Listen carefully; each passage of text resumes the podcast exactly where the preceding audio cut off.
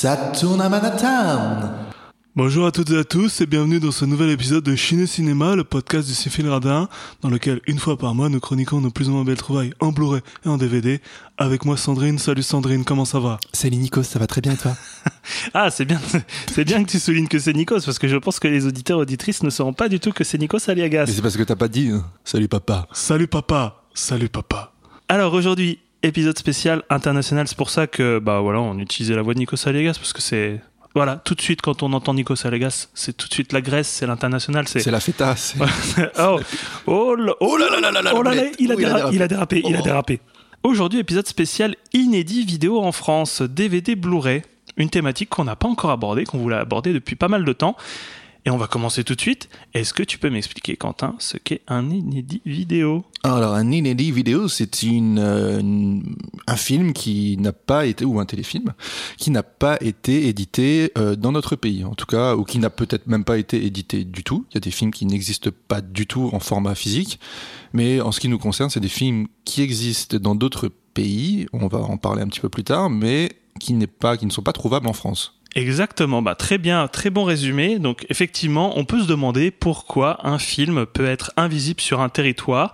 Alors bon, bien sûr, euh, il y a des questions d'ayant droit, euh, d'opportunités de marché tout simplement, euh, des copies non disponibles ou non exploitables. Donc en fait, il y a tout un tas de raisons qui peuvent exister sur le fait qu'un inédit soit un inédit sur un territoire donné. Pour nous, c'était important de parler des inédits car une édition vidéo, ça participe à la visibilité et à la reconnaissance d'un film sur un territoire.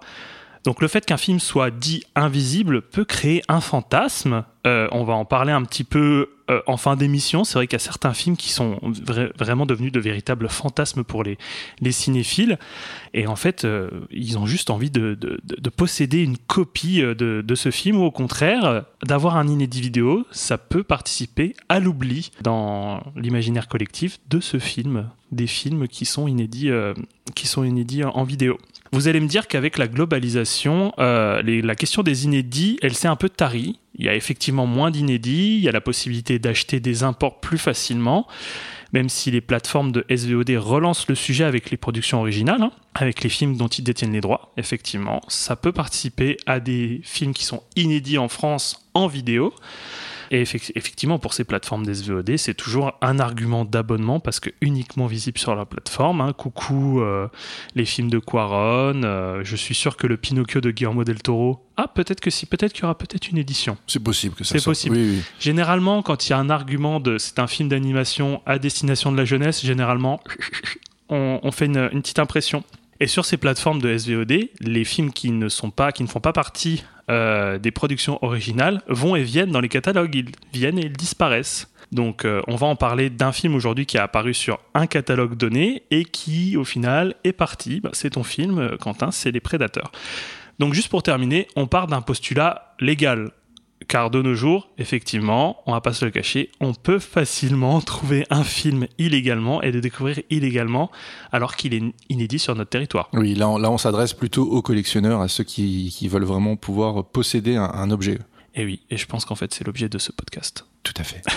Eh bien c'est parti, on va pouvoir commencer. Peut-être rajouter aussi que euh, tout le monde ne se tourne pas vers l'import parce que encore beaucoup de gens aujourd'hui en France euh, regardent des films en VF et se tourner vers l'import, c'est se passer de cette VF qui n'existe peut-être pas et qui n'est pas disponible sur ces galettes. Effectivement, et autre euh, problème qu'on peut soulever avec les imports, c'est que si on a en fait un niveau A1 en anglais, ou alors vraiment un niveau euh, très très bas en anglais, parfois c'est compliqué parce qu'il n'y a pas les sous-titres, ou alors c'est des sous-titres en anglais. Bon, ça peut passer encore. Mais là, on va parler d'édition où il y a par exemple des commentaires audio où il n'y a pas de sous-titres. Et là, ça commence à être un petit peu plus ardu. Il faut avoir un, un- voilà, un niveau euh, C1. Je sais plus c'est quoi le niveau le plus haut. C1, C2 bon Très bonne question. Prenez votre, euh, prenez votre, euh, votre fiche et faites euh, passer votre TOEIC, ça, ça vous sauvera la vie. Mais élar- élargissons encore un tout petit peu plus le, sujet en, en évoquant le- les zones, en fait, les zones et les régions. Exact. Parce que même si, ça a, ten- ça- même si ça a tendance à, à disparaître, un Blu-ray qui est édité aujourd'hui aux États-Unis, généralement, c'est c'est, euh, toute, toute zone, toute région. On, on rappelle à, à nos auditeurs, aux auditrices qui nous écoutent, pour les zones, effectivement, pour euh, les Blu-ray, hein, parce que tu parlais des Blu-ray, il y a trois régions, A, B et C. Avant, il y en avait beaucoup plus. Pour les DVD. Il y en avait 7 ou 8, je crois, je ne me rappelle plus. 8, ça me paraît beaucoup. 6 sûr, mais. euh, 6 ou 7, je crois. La, la septième étant euh, les vidéos euh, réservées euh, aux bases militaires et autres euh, des trucs un peu obscurs. Euh, effectivement, on a simplifié euh, les régions avec le Blu-ray. Donc, effectivement, un Blu-ray édité aux États-Unis et région A est difficilement lisible par chez nous parce qu'on n'a pas de lecteur euh, Blu-ray. euh, Désolé, Désolé. region free. Ouais, c'est super cher, on l'a déjà dit, ça coûte dans les 500 boules. euh, voilà, faut vraiment avoir un bon petit budget. et En plus, on n'est même pas sûr que ça marche parfois. Alors, on a fini? C'est bon on a, fait, le, petit- tour. d'horizon. Quel inédit vidéo vas-tu nous présenter quand Ah, c'est pas comme si tu l'avais dit il y a 3 minutes. Ah, j'ai rien dit du tout. J'ai rien dit. J'ai rien dit. Repassons la bande, j'ai rien dit. J'ai rien dit. Eh bien, on va parler de The Hunger ou Les Prédateurs de Tony Scott, sorti en 1983. Sarah Roberts is in jeopardy. Hey, lady, how about it? Stay with her. Help her, for she has begun to feel the awful horror of the hunger. John Blaylock, the hunger has given him everlasting life. Until now, pray for him. Miriam Blaylock. She feeds one day in seven on the unsuspecting, and soon she will turn into something that you will never be able to forget. No matter how hard and how long you try, fear her. What have you done to me? Forever and ever.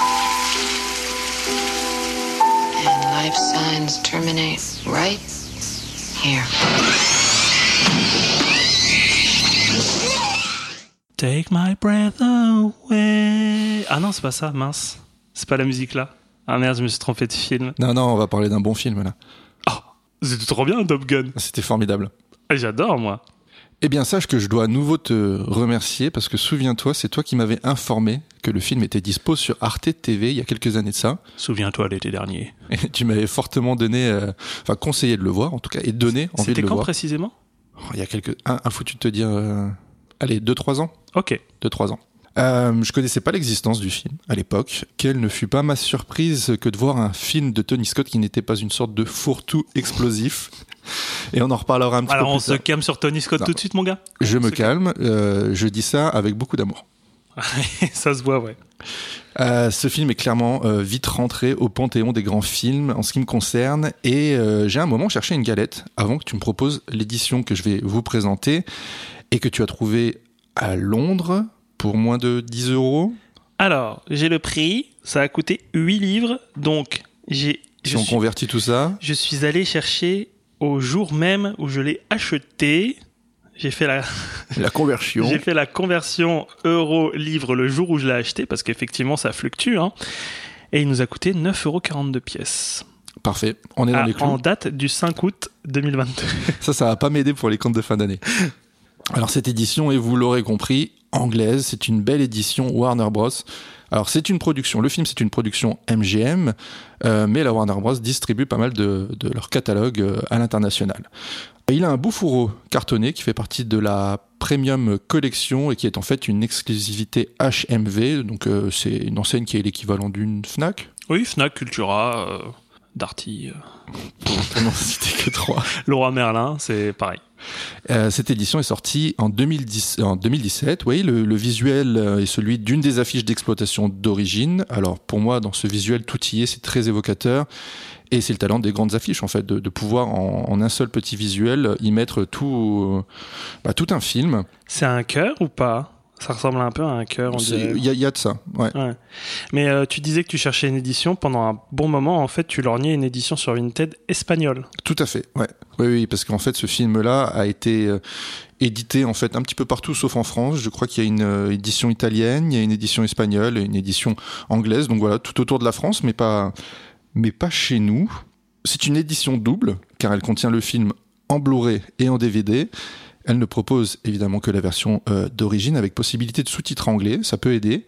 Le menu du Blu-ray relativement basique, c'est un peu voilà, c'est un peu le point faible du de cette édition, euh, une image fixe avec soit le film, la possibilité d'aller directement au film, sous-titres on-off et extras, donc euh, les, les bonus. Euh, donc ces bonus présents dans cette édition sont une bande-annonce, cinéma et deux commentaires audio combinés en un, celui de Tony Scott et celui de Susan Sarandon, euh, actrice du film. Autre petit plus, mais matériel cette fois-ci, c'est la présence de cartes promotionnelles euh, avec soit l'affiche du film, soit les portraits de David Bowie et Catherine Deneuve. C'est joli, ça fait toujours plaisir. Hein? C'est chouette. Bah, en tout cas, tu me l'as fait découvrir parce que j'avais pas vu. Bah, parce que t'avais t'avais pas encore déballé ta copie. Exactement, je l'avais pas encore déballé quand, euh, quand on a préparé l'émission. Pour ce qui est des spécificités techniques, le Blu-ray propose le film en 1080p haute définition, avec un ratio de l'image qui respecte le ratio d'origine, qui est de 2.39 ou 2.40. Euh, le son est en DTS HD 2.0 mono. Euh, il faut savoir que cette copie, ce master Blu-ray, existe aussi dans une édition simple qui est dispo bah, en Angleterre et aussi, on l'a dit, en, en Espagne. Euh, mais si vous cherchez une VF ou ne serait-ce que des sous-titres français dans une, une édition physique, vous n'en trouverez pas. Mm. Donc là, il faut, il faut aller râler auprès de la Warner pour que le film sorte en France. Faut bien souligner en tout cas que notre, euh, notre édition commune est vraiment magnifique. Donc il a un magnifique boîtier Scanovo blanc et tout, vraiment très très beau. Et si vous voulez un peu moins cher, c'est vrai qu'il est difficile de trouver maintenant ce, ce coffret, euh, exclusivité HMV. Euh, il existe, comme tu disais, une édition simple, Blu-ray, mais avec le, le boîtier Blu-ray bleu, euh, on va dire, euh, Standard. Standard. oui, oui. ça fait perdre quand même une Ça fait perdre un petit peu de cachet à, à Ah, l'objet, mais, oui. Mais la fiche d'origine est toujours présente. Le visuel euh, reste toujours euh, magnifique. Quoi. Donc, euh, Moi, je suis bien content de l'avoir pris. Hein. t'as des choses à ajouter sur cette édition? Non, bah t'as parlé du menu qui était vraiment pas top. Moi, je l'ai regardé pour ma part sur euh, parce que vu qu'on a vu qu'on a dit que c'était un combo, moi j'ai regardé la copie Blu-ray directement, effectivement. Euh, j'ai rien à dire, franchement, c'était c'était une grosse claque de le revoir. Bah, je vais en parler après, mais en termes de définition d'image, euh, j'ai pas été euh, j'ai pas été déçu, clairement. Qu'est-ce que je pourrais dire Oui, non, la, boutique, euh, la boutique où je l'ai chopé, donc c'était pendant un voyage à Londres. Vous avez pu le voir si vous suivez nos réseaux sociaux. Euh, j'ai fait un Chine et Londres euh, euh, où j'ai répertorié de bonnes adresses. Et donc, il y a ce disquaire qui s'appelle FOP, F-O-2-P, qui est un, un disquaire euh, qui est au centre de Londres, à quelques pas de Piccadilly Circus, euh, au 1 Earlham Street. Donc, c'est vraiment un- une boutique Notez bien. hein. qui fait euh, alors 1 Earlham Street c'est, ça s'appelle EA et c'est une boutique qui fait langue c'est un disquaire majoritairement mais il y a tout euh, il y a tout un sous-sol j'allais j'allais faire mon anglais j'ai dit tout un basement il y a tout un, un sous-sol dédié à l'édition vidéo clairement vous y allez avec un peu de thunes vous, re- vous repartez dépouillé hein, parce que c'est il y a des trésors il y a C'est vraiment- attractif. ouais. ah ouais, c'est attractif. Alors bon, là, euh, je suis tombé sur des promos. Hein. Euh, normalement, c'est des prix, on va dire, qui tournent autour de 14-15 livres. Bah, c'est un c'était peu plus cher. c'était tout juste moitié prix, hein, je crois. hein. Ouais, c'était Ouais. ça. C'était tout juste moitié prix. Et euh, en fait, il y avait tout un corner euh, collection Warner. euh, donc, c'est les collections Warner Archive. Et moi, je suis reparti aussi avec Gone Crazy. Peut-être un film qu'on va chroniquer un jour. Tout à fait. Un film que, que, que j'aime tout particulièrement. Et oui, bah, que dire, FOP, si, vous, si vous baladez un jour à Londres, retenez cette adresse car c'est un très bon disquaire. Donc si vous êtes fan de musique, bah, vous pouvez y aller. Si vous êtes fan de cinéma et de vidéo, d'édition vidéo, allez-y aussi parce que c'est vraiment euh, Vous pouvez faire d'une pierre deux coups. ouais, d'une pierre deux coups. Donc Les Prédateurs, un film de Tony Scott. Alors, on vous le rappelle peut-être, Tony Scott, c'est le frère cadet de Ridley Scott, euh, britannique de naissance. Il obtient la nationalité américaine en 69, un petit peu après son frère. Et là-bas, ils y montent en 73 leur entreprise familiale RSA, euh, spécialisée dans la production publicitaire. Ah, c'est eux qui nous donnent euh, les, les droits. euh, Exactement, on peut les remercier chaque chaque mois. euh, les petites, euh, petits 450 euros, ça fait toujours plaisir. Et ça sera leur, leur porte d'entrée en fait dans le, dans le cinéma à tous les deux. Et je vous invite à, à jeter un coup d'œil aux différentes pubs euh, qu'ils ont pu faire, euh, qui ont pu faire leur succès. C'est visible sur YouTube. Vous y verrez une pub pour euh, Macintosh, d'autres pour Pepsi, une pour Sable, euh, constructeur automobile. La pub Macintosh, c'est la pub 1984 là? Exactement, ouais. Ah, celle-là. Et euh, bah justement, celle pour euh, Saab, c'est euh, les prémices en fait de, de Top Gun. Ce serait a priori l'argument pour avoir choisi Tony Scott comme réalisateur de Top Gun euh, en 86. Ah, il filme bien les voitures. Je pense qu'il filme bien les avions aussi. Hein. Ben, en fait, t'as déjà un avion présent dans la pub pour Saab. Ah. D'accord. Et donc c'est très intéressant de voir à travers euh, ces publicités que toute l'essence de leur cinéma y est, y est présente. Il y a beaucoup de, de choses qui nous évoquent, euh, notamment Blade Runner.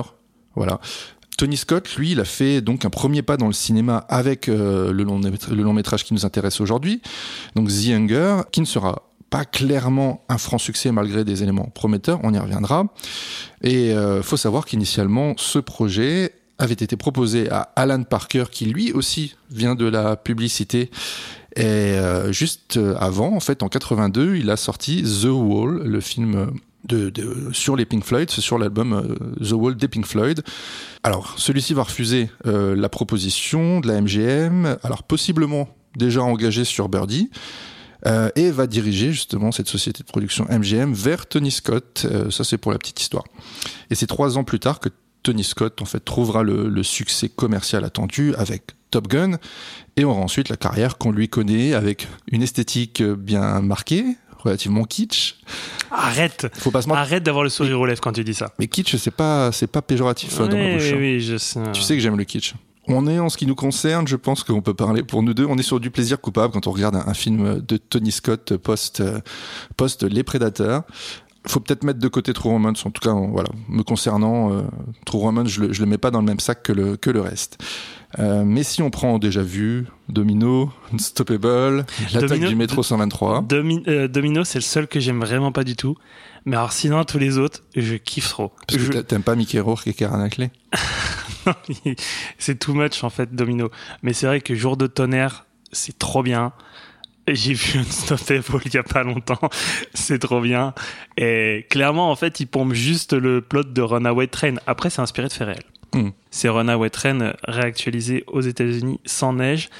Oui, effectivement, on peut parler de guilty pleasure et je tiens à le souligner, unpopular opinion. Pour ma part, j'ai tendance à provoquer les gens en disant que je préfère le cinéma de Tony Scott à celui de Ridley. Eh bah t'as le droit de le dire, tu peux.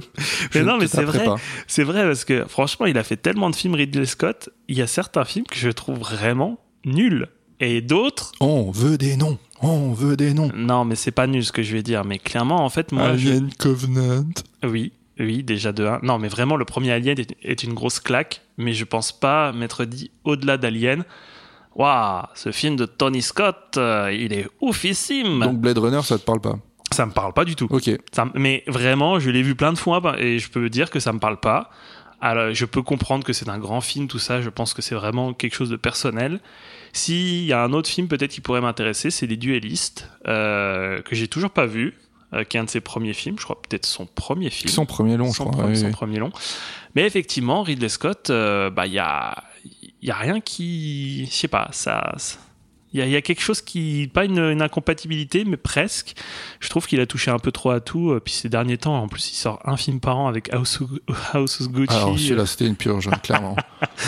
Euh, donc Tony, Tony, franchement, euh, moi tous ces films, c'est vraiment euh, plaisir coupable. C'est tout le temps les mêmes gimmicks, mais ça marche super bien. ça marche, on attend le prochain avec impatience. hein.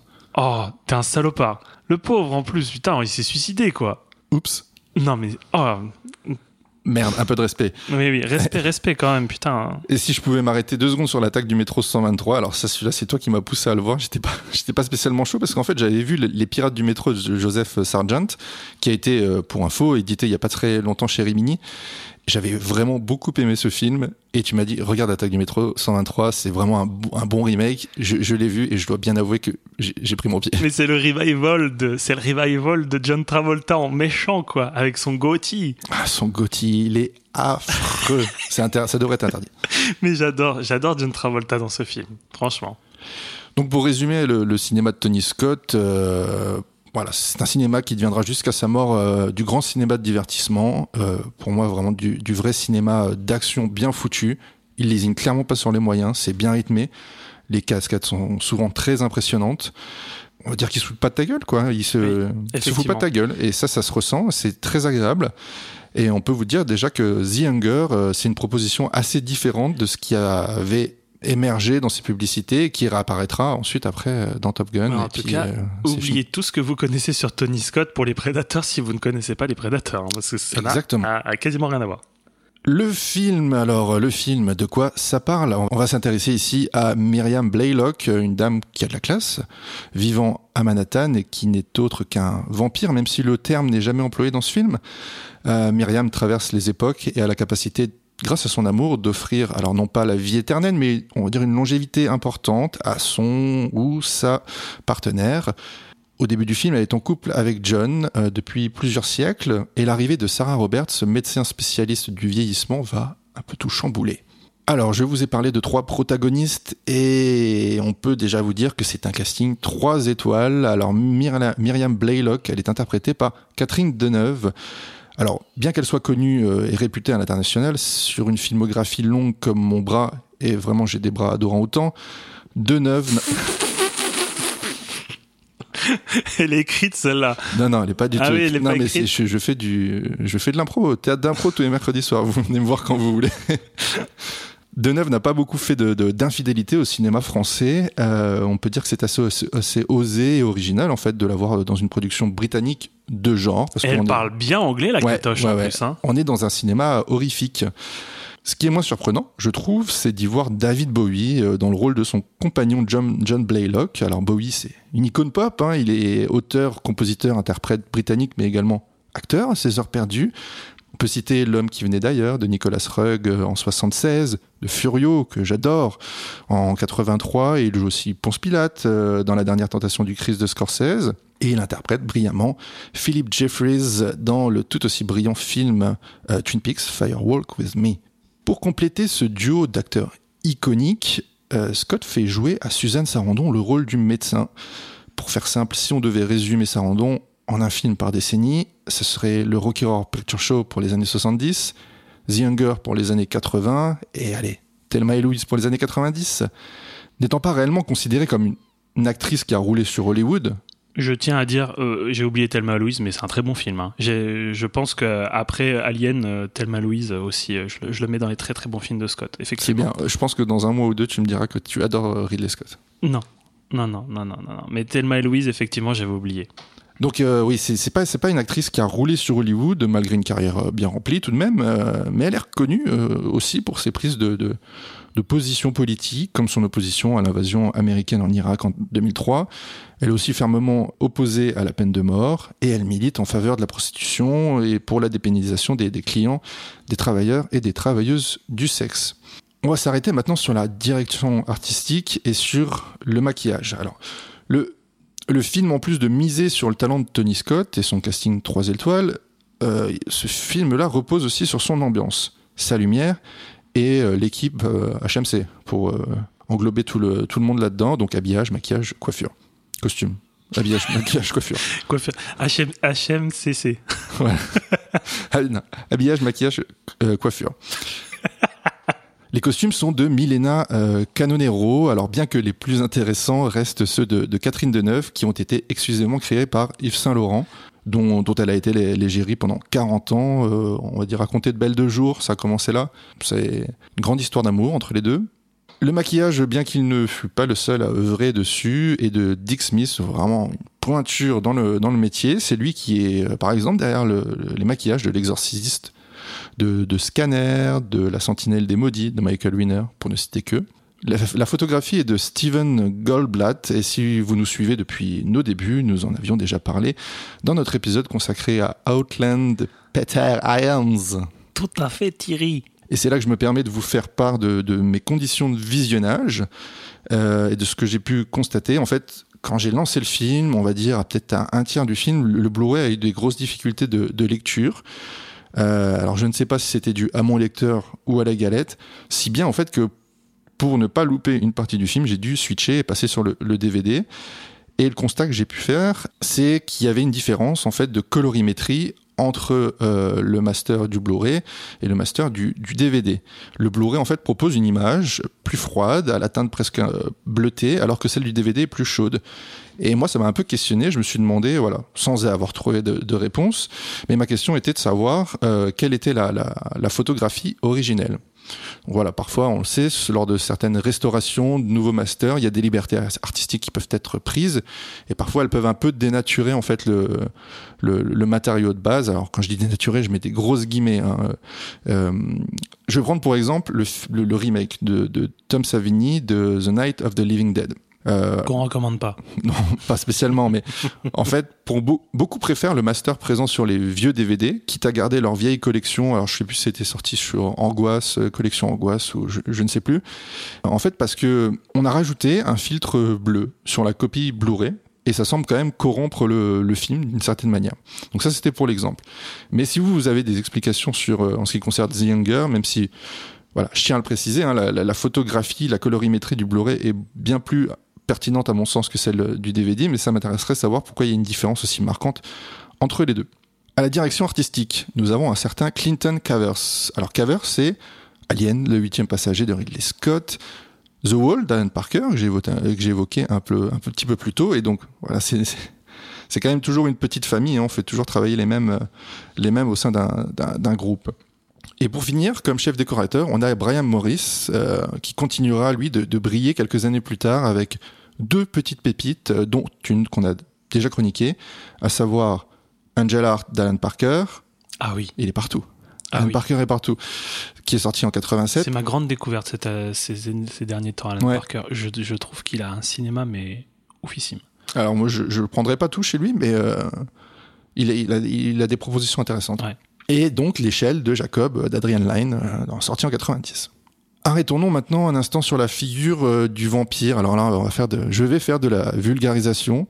Euh, donc, me jetez pas trop de pierres. Je, le je, vampire, le vampire est une créature légendaire. je rentre pas trop dans les détails, mais c'est vrai que dans l'imaginaire collectif, la représentation du vampire tend plus vers un, un Nosferatu à la Murnau ou un Bela Lugosi dans le dans Dracula de Todd Browning que vers ce que nous propose euh, Tony Scott dans Les Prédateurs. Ce qui me permet de préciser quand même que ce film est l'adaptation du roman éponyme de Whitley Strieber, un auteur américain euh, contemporain, qui prétend avoir été enlevé par les extraterrestres. Le savais-tu? Ah, d'accord. Il a écrit un bouquin là-dessus, en fait. Ah, d'accord. D'accord, d'accord. Et donc cette figure du vampire, elle a traversé les décennies en passant par la Hammer et Christopher Lee dans les années 50. Il y a eu une touche de comique euh, dans les années 60 avec notre cher et tendre Roman Polanski et son bal des vampires. Et euh, on notera aussi au début des années 70 une proposition originale avec les lèvres rouges d'Harry euh, d'Harry Kummel, euh, qui n'est pas sans lien avec notre film. Mais ça, tu y reviendras peut-être parce que tu l'as visionné. Bien sûr, tout à fait. Et cela dit, la figure du vampire reste un voilà, peu ou prou la même, euh, la même, et s'essouffle avec le temps. Alors, quoi de mieux que de prendre euh, à bras le corps en fait la, la, thématique, de la faire évoluer dans une époque qui est la nôtre, donc en tout cas une époque qui était la nôtre au moment de la sortie du film, euh, début 80, de la styliser au maximum. Voilà, c'est ce que nous propose Scott dans ce film. Déjà, vous n'entendrez pas Catherine Deneuve avoir un accent hongrois, comme Bella Lugosi. Mm, D'accord. Pull the strings Bien sûr, référence, Plan 9 of Outer Space, Ed Wood. Si je dis pas de conneries. Ah bah oui, oui, clairement, oui. Ça doit être ça. Le film s'ouvre sur une ambiance rock gothique, post-punk, avec un morceau alors haché par le montage du groupe britannique Bauhaus et de son titre légendaire Bella Lugosi is dead. Donc Bella Lugosi est mort. Comment... évocateur. Très évocateur. Comment ne pas être plus clair? On tue le Dracula du passé, ce vampire démodé, pour nous offrir une nouvelle forme de créature intemporelle. le château de Transylvanie est ici remplacé par un immeuble luxueux de Manhattan, la cape rangée au placard pour laisser place à des tenues chics et des lunettes noires. On tient à préciser, oui, c'est pas un appartement hein, qu'elle qu a. Qu elle a tout l'immeuble. Elle a tout l'immeuble. Elle a le, le premier étage jusqu'au dernier, très certainement le sous-sol. C'est c'est bien hein, de vivre aussi longtemps. Je pense qu'on amasse de la caillasse. Oui, elle travaille pas beaucoup, je sais pas trop comment elle fait, mais elle bah, écoute, collectionne euh, des objets en tout cas. Elle donne des cours de piano. C'est vrai. Très cher peut-être. Sûrement. Et on remarquera aussi que leurs canines, elles sont pas plus proéminentes que, que les nôtres. Et euh, ici, nos protagonistes ne volent pas, mais ils ont la capacité quand même à apparaître et à se déplacer très vite dans l'espace. Ces bases étant posées, une des forces du film est d'avoir remplacé la figure masculine par une figure féminine puissante et envoûtante. Myriam, alors voilà, comme tout bon vampire qui se respecte, a une forte capacité d'attraction. Elle lui permet donc d'attirer ses proies pour ensuite se nourrir de leur sang et donc assurer sa survie et celle de son compagnon. Ah, c'est pour ça les prédateurs. J'ai pas, pas compris le bien film, sûr, du film. Bien que voilà, c'est vrai qu'on n'a pas parlé du titre. Ah bah tiens, on n'a pas fait un point titre. On n'a pas euh, fait un point titre. Allez, petite parenthèse. The Hunger, la fin. Pourquoi l'appeler les prédateurs? Même si ça reste un peu pertinent, mais c'est vrai que toi, t'en parlais beaucoup en disant les affamés.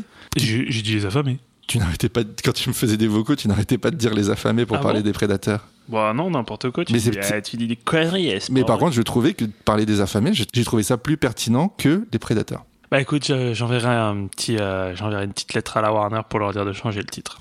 Ça va? Comme ça? C'est bon? On ferme la parenthèse ou pas? On ferme la parenthèse.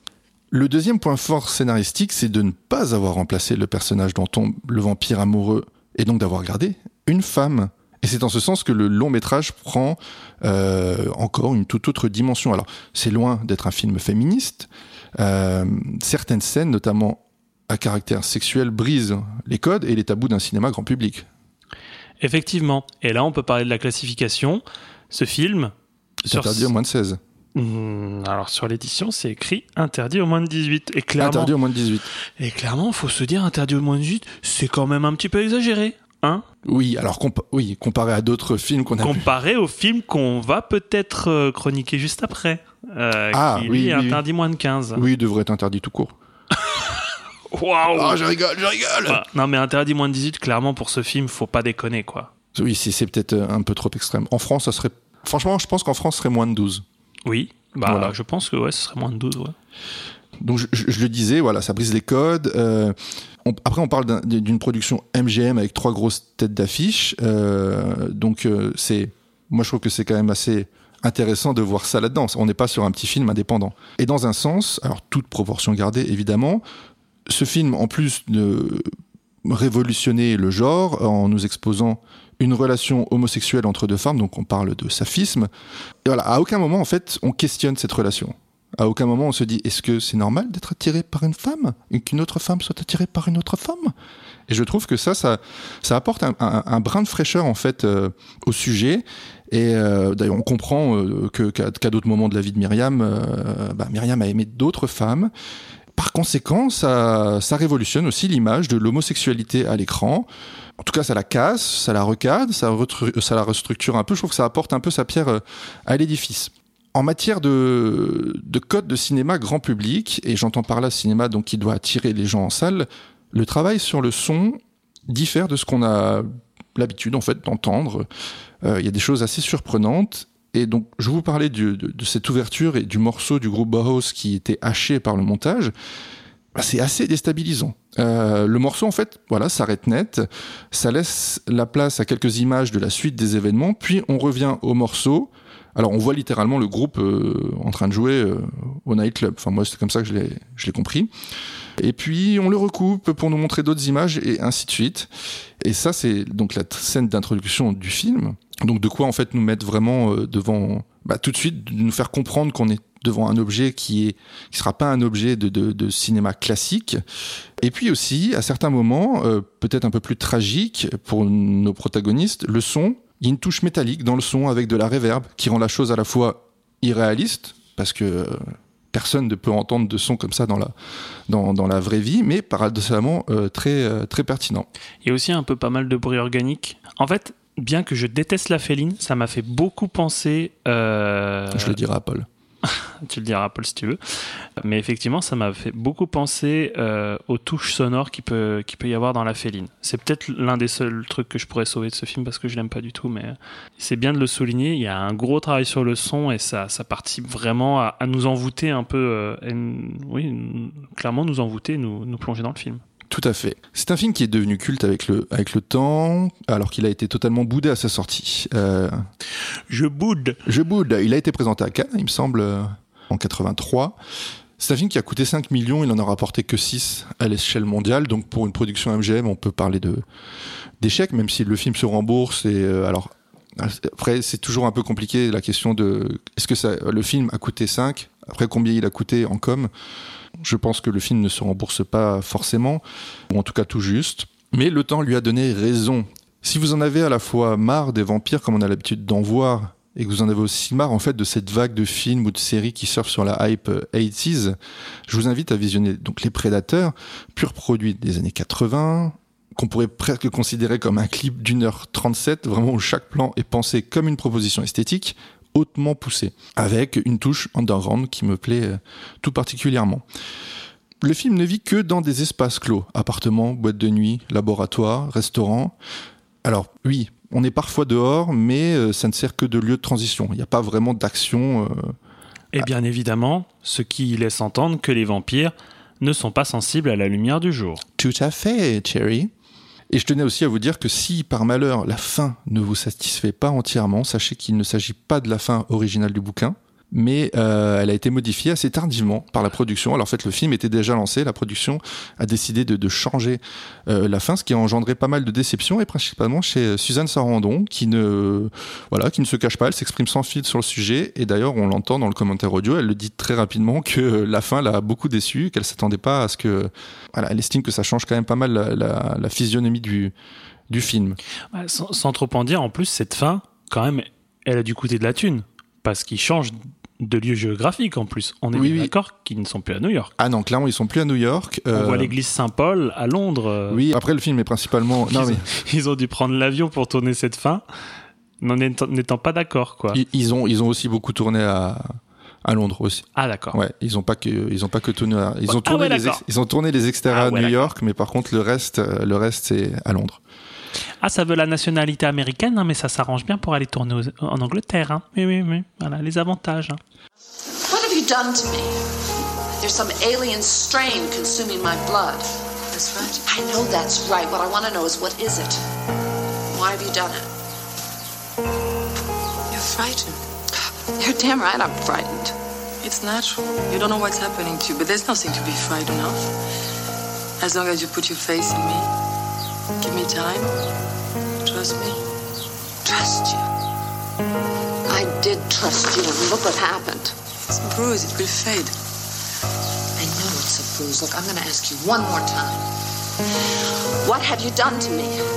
I've given you something you never dared dream of. What? Everlasting life. Parle-moi un peu de ton ressenti, de ce que tu as pu euh, bah, de ce que tu as pu euh, éprouver durant ce, ce visionnage. Ces visionnages. alors effectivement, moi je l'ai découvert il y a très très longtemps sur Netflix. Et effectivement, le film était dispo sur Netflix il y a un bon moment et j'ai été mordu par le film. Que personne ne soit mordu dans ce film. Euh, mais les films ne restent pas éternellement sur les plateformes. On, ne peut pas euh, vous le dire encore plus que ce qu'on va le dire aujourd'hui. Euh, et quand j'ai cherché une copie, j'ai été très étonné de voir qu'il n'était pas sorti en France. Et je comprends pas qu'un film Warner, en tout cas que Warner a récupéré les, droits de ce film, ne ne soit pas sorti avec un casting euh, comme ça, quoi. Moi, il y a deux choses qui m'ont interpellé en fait, du fait qu'il soit sur Arte. Alors, je, je n'ai plus aucun souvenir. Je sais que je l'ai regardé en, en VO sous-titré français, donc ça veut dire qu'il existe une piste de sous-titres français. Alors, est-ce qu'ils existaient déjà avant ou est-ce qu'ils ont été faits bah, pour euh, pour euh, bah, pour du, du streaming ou euh, est-ce qu'il est, qu'il existait une version française de, de est-ce qu'il était possible de mettre ce film en version Je française? pense que étant... Je pense qu'étant sorti en France, il a une version française. Il a eu une sortie C'est française. peut-être que Catherine, en fait, elle empêche la sortie. Hein. Elle dit non, non, j'aime pas. j'aime pas, j'aime pas. J'aime pas du tout. J'aime pas du tout, je veux pas qu'il sorte. Euh, ouais, non, mais franchement, incompréhension de se dire que ce film ne soit pas sorti en France avec ce casting, avec cette qualité, mais énormissime qu'a ce, ce film sur tous les points. Tu l'as bien rappelé, euh, vraiment, que ce soit sur euh, la direction artistique, euh, les acteurs, actrices. Franchement, il y, a tout pour faire un énorme film et une très, très belle édition euh, que l'on a déjà, mais voilà. Je comprends pas pourquoi il se coupe d'un marché aussi fort que la France, parce que la France, quand même, reste un marché vidéo euh, non négligeable à Semble-t-il l'international. semble-t-il aussi que euh, pour avoir discuté avec certains, enfin non, pas pour avoir discuté, mais pour avoir lu certains certains articles d'éditeurs français, ils précisent quand même que la Warner gonfle les prix. Ah, peut-être que c'est relativement. cher de se procurer les droits de. Alors, de deux théories. Catherine interdit le film en France. Et la Warner demande beaucoup trop. Peut-être. Ou Warner, en fait, pourrait juste sortir euh, ben, le film par ses propres moyens. Mais bon, Tout bref, fait, ouais. je, je, je, je- je- je comprends pas. Je comprends pas. Tu as parlé de la distribution, effectivement. Ce casting est fantastique. Est-ce que je vous avais déjà dit que j'aimais beaucoup, beaucoup, beaucoup, Suzanne beaucoup Sarandon. Suzanne Sarandon? Je crois que tu le oui, tu à chaque épisode à peu près. Euh, Oui. Suzanne Sarandon et Jamie Lee Curtis. Oui, ouais, ouais. Non, mais franchement, je sais pas quoi dire. Non, mais oui, franchement, ce sont deux reines et, et- et clairement, euh, Suzanne Sarandon est, est- est dans mon, est dans mon petit cœur modestement. Euh, oui, comme tu parlais, il y a l'apparition euh, du groupe Bauhaus, donc aussi Qualitat quand même. Et il y a d'autres personnes qui sont à l'aube de leur, euh, de leur carrière. Il y a Willem Dafoe qui joue euh, une silhouette. Oui, oui, qui, qui- c'est furtif. Ouais. hein. Au générique, il est euh, intitulé Second Phone Booth Youth, Aux côtés de aux côtés de John, John Pankow. Oui. Voilà. qu'on retrouvera Dans très euh, peu de temps après dans, dans euh, Police fédérale Los, Los Angeles, Angeles. Tous les deux, que ouais. nous avons chroniqué. Ouais. Effectivement, dans l'épisode 2, 3, 6, 7, 8, 9. Écoutez tout. Euh, donc, euh, oui, ces petites apparitions euh, sont assez rigolotes. Comme tu l'as dit, c'est un trio international de malades et très original. Et David Bowie en vampire, une évidence. Déjà, David Bowie au cinéma, une évidence. Ce, ce mec m'agace à quel point, en fait, il a réussi dans absolument tous les domaines. T'agacer peut-être. Hein T'agacer. T'agacer. Il t'agace moins, un peu moins aujourd'hui, non? Ah oui, il m'a agacé, ouais. Il m'a, il André agacé. Mais oui, ce, ce gars, en fait, tout ce qui touche, ça devient de l'or. C'est, c'est, un- c'est- limite énervant, tellement il y a de réussite dans. dans, dans- J'espère qu'en tout cas, il a été heureux dans sa vie. Euh, j'espère. J'espère pour lui. J'espère qu'il a bien profité de sa vie de, de, de, de ouf malade. En tout cas, c'est ce qui est très intéressant chez, chez Bowie, c'est en fait le mec, malgré le fait que ce soit une- star internationale, il a cette part de mystère. C'est un mec difficile à cerner. C'est vraiment Mm. le caméléon, quoi, comme on, allait, comme on avait l'habitude de l'appeler. Ah bon, il jouait dans la série Le Caméléon? On arrête tout. Et euh, sinon, euh, aussi en, en quatrième personnage qui, euh, qui, qui est là, c'est Dan Endaya, qui a pas mal travaillé chez Lynch. Euh, il a travaillé sur Mulholland Drive, Usual Suspect, et il a aussi joué dans Blood Simple, un film qu'on a encore chroniqué. On a chroniqué plein de films quand On même. a chroniqué plein de bons films quand même, ouais. Alors, tu me demandais mes impressions sur ce film. On commence par une confidence? Confidence pour confidence, la la la la la la la la. J'adore cette musique. J'arrête. C'est ma confidence. Je n'aime pas les films de vampires en général. Les histoires d'amour. C'est là que normalement tu nous, là que normalement tu nous dis que ah, le Dracula de Coppola, mais c'est un calvaire. Euh, ben non, je vais pas le dire parce que je, je sais que parmi mes amis, il y a, y a des gens qui admirent ce film très très fort. Mais c'est vrai que j'aime pas Dracula de Coppola. Euh, non, mais c'est vrai que c'est une créature légendaire qui m'intéresse pas beaucoup dans sa représentation et dans sa dimension symbolique. Et tu as bien fait de le préciser dans sa dimension la plus, on va dire, euh, oui, cette créature avec des longues dents. Je trouve ça un peu clicheton, un peu stéréotypé et ça m'emmerde en fait. Et, et je trouve que ça parfois. ça l'est devenu parce que ça a pas évolué. Ouais, ouais, ouais. Je trouve que ça, ça devient très, très mal exploité et que c'est une figure légendaire qui a super mal vieilli. Et donc, quand on voit ça dans The Younger, bah, ça prend un bon coup de jeune. C'est bien, ça fait du bien. Ouais, cette figure de Dracula, déjà, parce que c'est vrai que quand on parle de vampire, on pense tout de suite à Dracula. C'est un petit peu comme Sopalin euh, quand on parle des Suitou. Hein, c'est tout de suite. C'est associé tout de suite. J'ai lu le bouquin Dracula en plus. hein. Je peux quand même légitimement dire que bah, de bout en bout, euh, j'aime pas trop euh, le roman Dracula et encore une fois, je vais pas trop, je vais pas trop charger parce que je sais qu'il y en a qui aiment bien. Mais il y a des exceptions au film de vampire. Effectivement. Donc, ce compte sur les doigts d'une seule main, Traitement de choc, un film d'Alain Gissua. Je vous le dis tout de suite, un jour il va passer euh, à Ciné Cinéma, celui-là. Morse, qui est un excellent film de vampire. Near Dark, de Catherine Bigelow. Ouais, j'en parlerai un tout petit peu. Les Morsures de l'eau, film d'Antoine de Caunes. Oh, secours Non, non, mais là, je, je quitte la pièce, je m'en vais. Non, je déconne, il est pas, il, il est pas à compter celui-là. Et The Younger. C'est ces quatre films-là où genre la figure euh, du vampire est, est altérée et rend quelque chose de vraiment très intéressant, je trouve. Alors un peu moins dans Near Dark, mais euh, je trouve que c'est bien foutu. Ouais. C'est bien foutu. Super BO. C'est de qui la BO Je sais plus. Ah, de Tangerine Dream, c'est ça? Mm. Ah.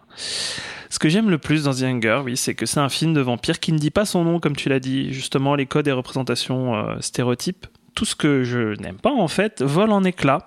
Et le film, comme tu l'as dit, il en joue. Il, il- il en joue, en fait, de ces codes-là, parce qu'à un moment donné, Katosh et David, John et Myriam, dans le film, sont pris en photo. Et on se dit, est-ce qu'ils vont apparaître sur la photo? Et oui, effectivement, Ils y sont. ils y sont, ils y sont comme n'importe quel autre être humain mortel. Et il y a ce petit élément-là. À un moment donné, on se dit, est-ce qu'ils ont un reflet dans le miroir? On voit la tête de David Bowie déformée sur une. euh, alors c'est sur en fait un, morceau d'acier, je pense, dans un laboratoire. Malgré ce manque de marqueurs assez reconnaissables sur la figure du vampire, donc les canines, tout ça, bah la figure du vampire dans ce film, je ne la trouve pas dénaturée. Euh, malgré, oui, effectivement, ce, manque de marqueurs assez symbolique. Je vais tout de suite commencer par la scène marquante. Moi, c'est peut-être la. C'est le, vraiment la première scène du film, elle te saisit, mais totalement, tu, tu plonges directement dedans. C'est cette sublime scène d'intro euh, dans une boîte de nuit que le premier Blade a pompé littéralement. Ah oui, tout à fait. Ils Oui, ont oui, littéralement pompé la première scène. Ils Alors, sont est-ce que c'est pompé ou est-ce que c'est un hommage? Ouais, ouais, ouais, non, On ne saura jamais. C'est pompé. C'est vrai que ben, dans Blade, il rentre dans une boîte de nuit. Alors bon, la, la new wave rock gothique a été remplacée par de la grosse techno qui tâche, mais on est exactement dans, dans la même situation. C'est gothique as fuck avec du gros son, donc tu parlais de Bauhaus, et euh, on te met dans le bain dans cette séquence en, en quelques plans. On a même l'impression à un moment donné de voir Iggy Pop. Je pensais que c'était Iggy Pop le premier mec qu'on voyait à l'écran. Je dis oh cool Iggy Pop, mais non, c'était juste un mec torse nu avec des longs cheveux et, et des cernes. Tu parles du leader de- du groupe Bauhaus? Bah, celui qui est derrière les grilles. Ouais, en ouais, fait. c'est lui, c'est le Ah, chanteur. d'accord, ouais, ok, d'accord. Bon, bah, c'est peut-être son frère alors. Je sais pas. Alors, effectivement, c'est très stylisé. C'est cuir, cuir, cuir. Pas moustache, mais lunettes noires. Et euh, mise en scène très clipesque, tu l'as, tu l'as remarqué. Très 80s. On t'éclabousse en fait dans cette séquence sans ronde d'observation avec une sensualité, une sexualité très bestiale. Alors il y a un montage parallèle euh, entre un acte sexuel et des singes qui crient dans un laboratoire. Clairement, c'est ça peut être dit comme ça, on se dit c'est pas très subtil, dis donc, mais ça marche, ça marche, ça fonctionne. Et tu parlais de kitsch, le film va frôler effectivement avec le kitsch par moment. Il y a un instant colombe. Alors, oui, j'en parlais, mais j'en parlais pas spécialement pour ce film-là de Tony Scott, De quoi? Du Ah. kitsch. Ah non, mais ça, ça, ça kitschouille un peu quand même. Ça kitschouille. ça kitschouille un peu à certains moments, mais ça fonctionne, c'est cohérent, je trouve. Et euh, il y a un instant colombe dans, un, dans, dans, la, dans, dans l'immeuble de Myriam, tu te dis, mais qu'est-ce qu'elles foutent là, les colombes? John Woo, où êtes-vous? Effectivement. Effectivement, il y avait John Woo qui était peut-être dans le coin avec ses- son carton de colombe. Je passais par là. Et au niveau de, de, de cette mise en scène, ouais, c'est c'est pas péjoratif de parler de mise en scène clipesque. Le Tony, ben, il sait judicieusement utiliser son passif de réalisateur de pub. Tout Exactement. simplement, voilà. Il sait, il sait faire, il, il sait faire les choses euh, comme ça et c'est très bien. Donc, euh, de magnifiques plans, de composition, il y a de la contemplation, et pourtant, il n'y a rien qui est superflu. Tout participe à la création de- de- d'un univers intemporel, cette espèce de temps suspendu en fait. Et pourtant, que, on va parler de temps dans ce film, on va parler du temps qui avance. Et pourtant, ce film, t'as l'impression que oui, c'est le temps s'est arrêté. Quand tu es dans l'appartement de Myriam, le temps s'arrête quoi. Tu ne sais pas, c'est même pas intemporel, c'est atemporel. Tu ne sais pas dans quel siècle tu es, tu ne sais pas dans c'est assez dingue en termes bah, de, de décor, tout simplement. Et il y a une certaine science du montage avec beaucoup de flashbacks oniriques. Tu parlais de cut net. Euh, alors il y a une séquence d'amour, euh, puis un cut net sur un steak saignant. On ne comprend. J'étais genre what? C'est Mais quoi? pourtant, d'habitude, tu n'aimes pas les steaks saignants. non, mais c'est vrai que c'est- assez bizarre. Il y a- C'est vraiment des cuts vraiment nets. Euh, tu parlais de ceux de l'intro, bah moi je te parle de la scène d'amour puis du cut sur le steak saignant. Euh, des montages parallèles. Et il réussit à suggérer ces connexions télépathiques dont tu parlais, que les vampires euh, voilà, ont ce don de télépathie d'attirer leur proie vers eux. Et, par la science du montage, il arrive à insuffler ça euh, par, la magie du montage et de la mise en scène. C'est très très fort. Et la photographie, effectivement, Steven euh, Goldblatt, euh, il a, il, a, il, a bien participé à cette ambiance assez glaciale, très bleutée. Alors bon, bah, ça c'est sur ma copie Blu-ray. hein. On a vraiment poussé les potards de la palette des bleus. hein. On a dit, tu fais le plus bleu possible. Hein Je veux qu'il ressemble à des schtroumpfs. Je pense que, que ça, a été, ça a été un peu retouché. Même en pleine journée, on semble être plongé dans l'obscurité, une, une espèce de, de, de nuit éternelle de nuit américaine éternelle en fait. New York est, est représenté comme sous un voile. C'est beau ce que tu dis. Ouais, c'est bon. Ouais. T'as étudié le là, cinéma, là, toi. Là, là, je me kiffe un peu quand je dis ça, tu vois. T'en as parlé, le gros morceau, c'est le maquillage. Et tout particulièrement le vieillissement de John qui attend de rencontrer Sarah, donc Sarah Roberts, euh, l'hématologue, euh, dans sa clinique pour tenter d'endiguer son vieillissement. Parce que John va très très vite dans ce film vieillir et David Bowie va disparaître du film très vite. Oui, voilà, c'est ça. C'est c'est un petit spoil, mais ça, ça, ça, bah, ça ça- arrive très très rapidement Ça dans arrive le film. très rapidement. Et le maquillage est bluffant, surtout qu'il y a plusieurs stades du vieillissement. Et ce vieillissement, en termes euh, de maquillage, reste très cohérent et réaliste. Et encore une fois, le montage ici est très fort car il dilate le temps. Dans la diégèse du film, c'est à peu près deux heures qui se passent. On nous montre une transformation spectaculaire d'un processus de vieillissement comme si c'était en accéléré. Et euh, d'ailleurs, c'est exactement ce qu'on ressent dans une salle d'attente médicale. hein. On a l'impression de prendre. On ressort, on a trois ans de plus. Exactement. Sauf que là, on parle, on parle en dizaines et dizaines d'années. Exactement. Et au-delà des prouesses de maquillage, c'est un défilé de mode euh, pour les costumes. Ça pète la classe de partout. hein. C'est la Fashion Week vampirique, si je puis dire. Pour terminer, en fait, la force de The Hunger, pour moi, c'est qu'avec tous les artifices de la mise en scène, le film il réussit à nous envoûter et on tombe sous un- une sorte de charme lugubre avec cette histoire de, de prédateur euh, vampirique. Euh, moi, juste pour terminer, j'ai juste une théorie et un point de contexte. Alors, tu as dit, alors je- j'espère ne pas t'avoir influencé en fait par cette théorie parce que en revoyant le film, je me suis dit, en fait, clairement, je me suis peut-être totalement trompé sur la lecture du film la première fois que je l'ai vu. J'ai peut-être euh, surinterprété. Ce que laisse entendre l'intrigue de base, c'est que les esclaves vampirisés par Myriam, John est un esclave vampirisé en soi, hein, c'est son compagnon, mais c'est un esclave. Mais Euh, elle lui a donné la jouissance de, de- de vivre éternellement, entre d'un guillemets, amour, d'un amour sincère, tout d'un amour sincère. originellement. Euh, mais ces, ces esclaves ne sont pas éternels. Elle leur donne, en gros, quand elle leur parle, elle leur donne l'éternité, mais clairement, c'est pas le cas. Elle leur donne, son- en fait, c'est son amour qui donne l'éternité à son Bah, compagne. justement, ça m'a foutu le doute, c'est ça le truc. Non, c'est ça. Et à partir du moment où elle cesse d'aimer quelqu'un, le processus de vieillissement s'accélère. La personne est amenée très rapidement à vieillir et mourir.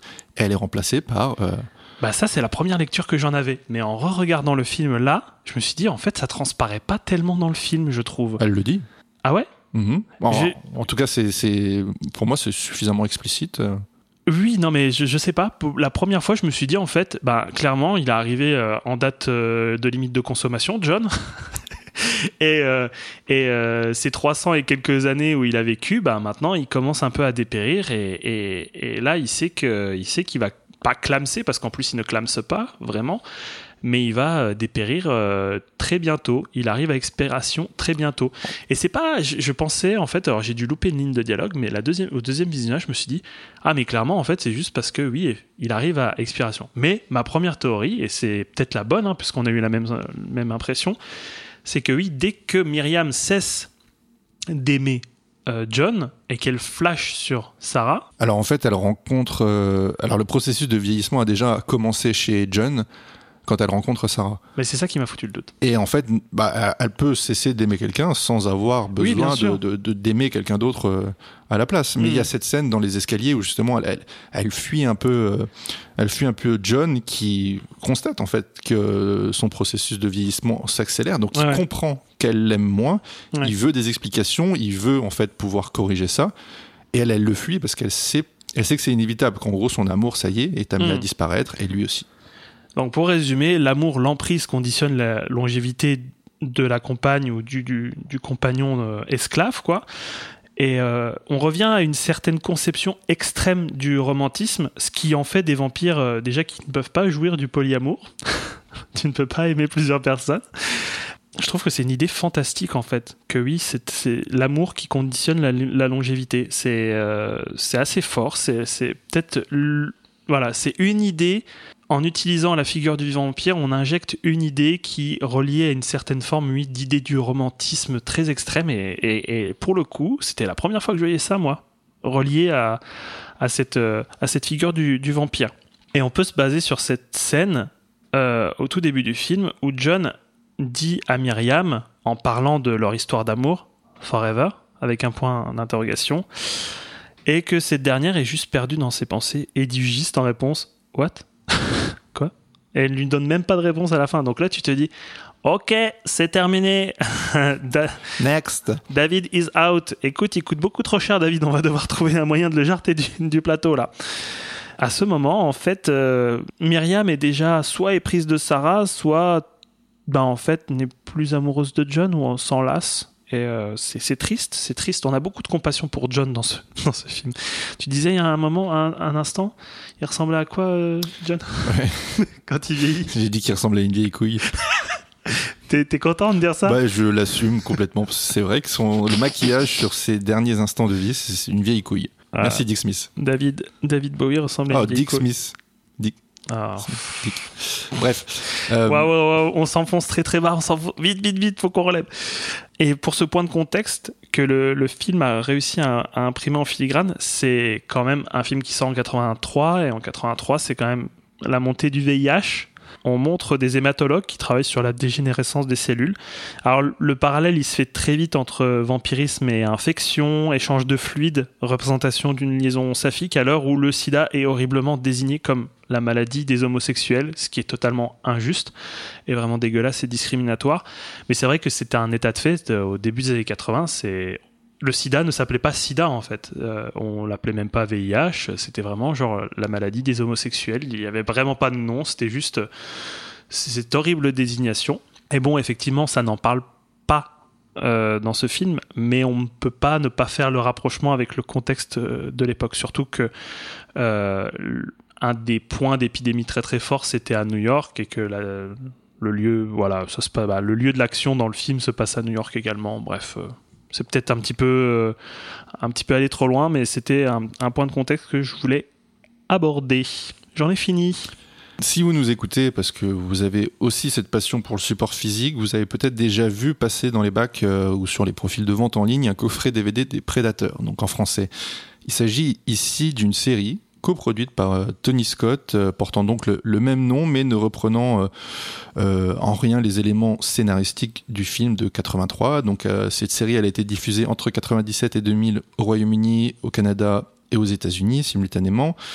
Il y a deux saisons qui sont sorties en DVD en France en 2006 chez Éditeur Opening.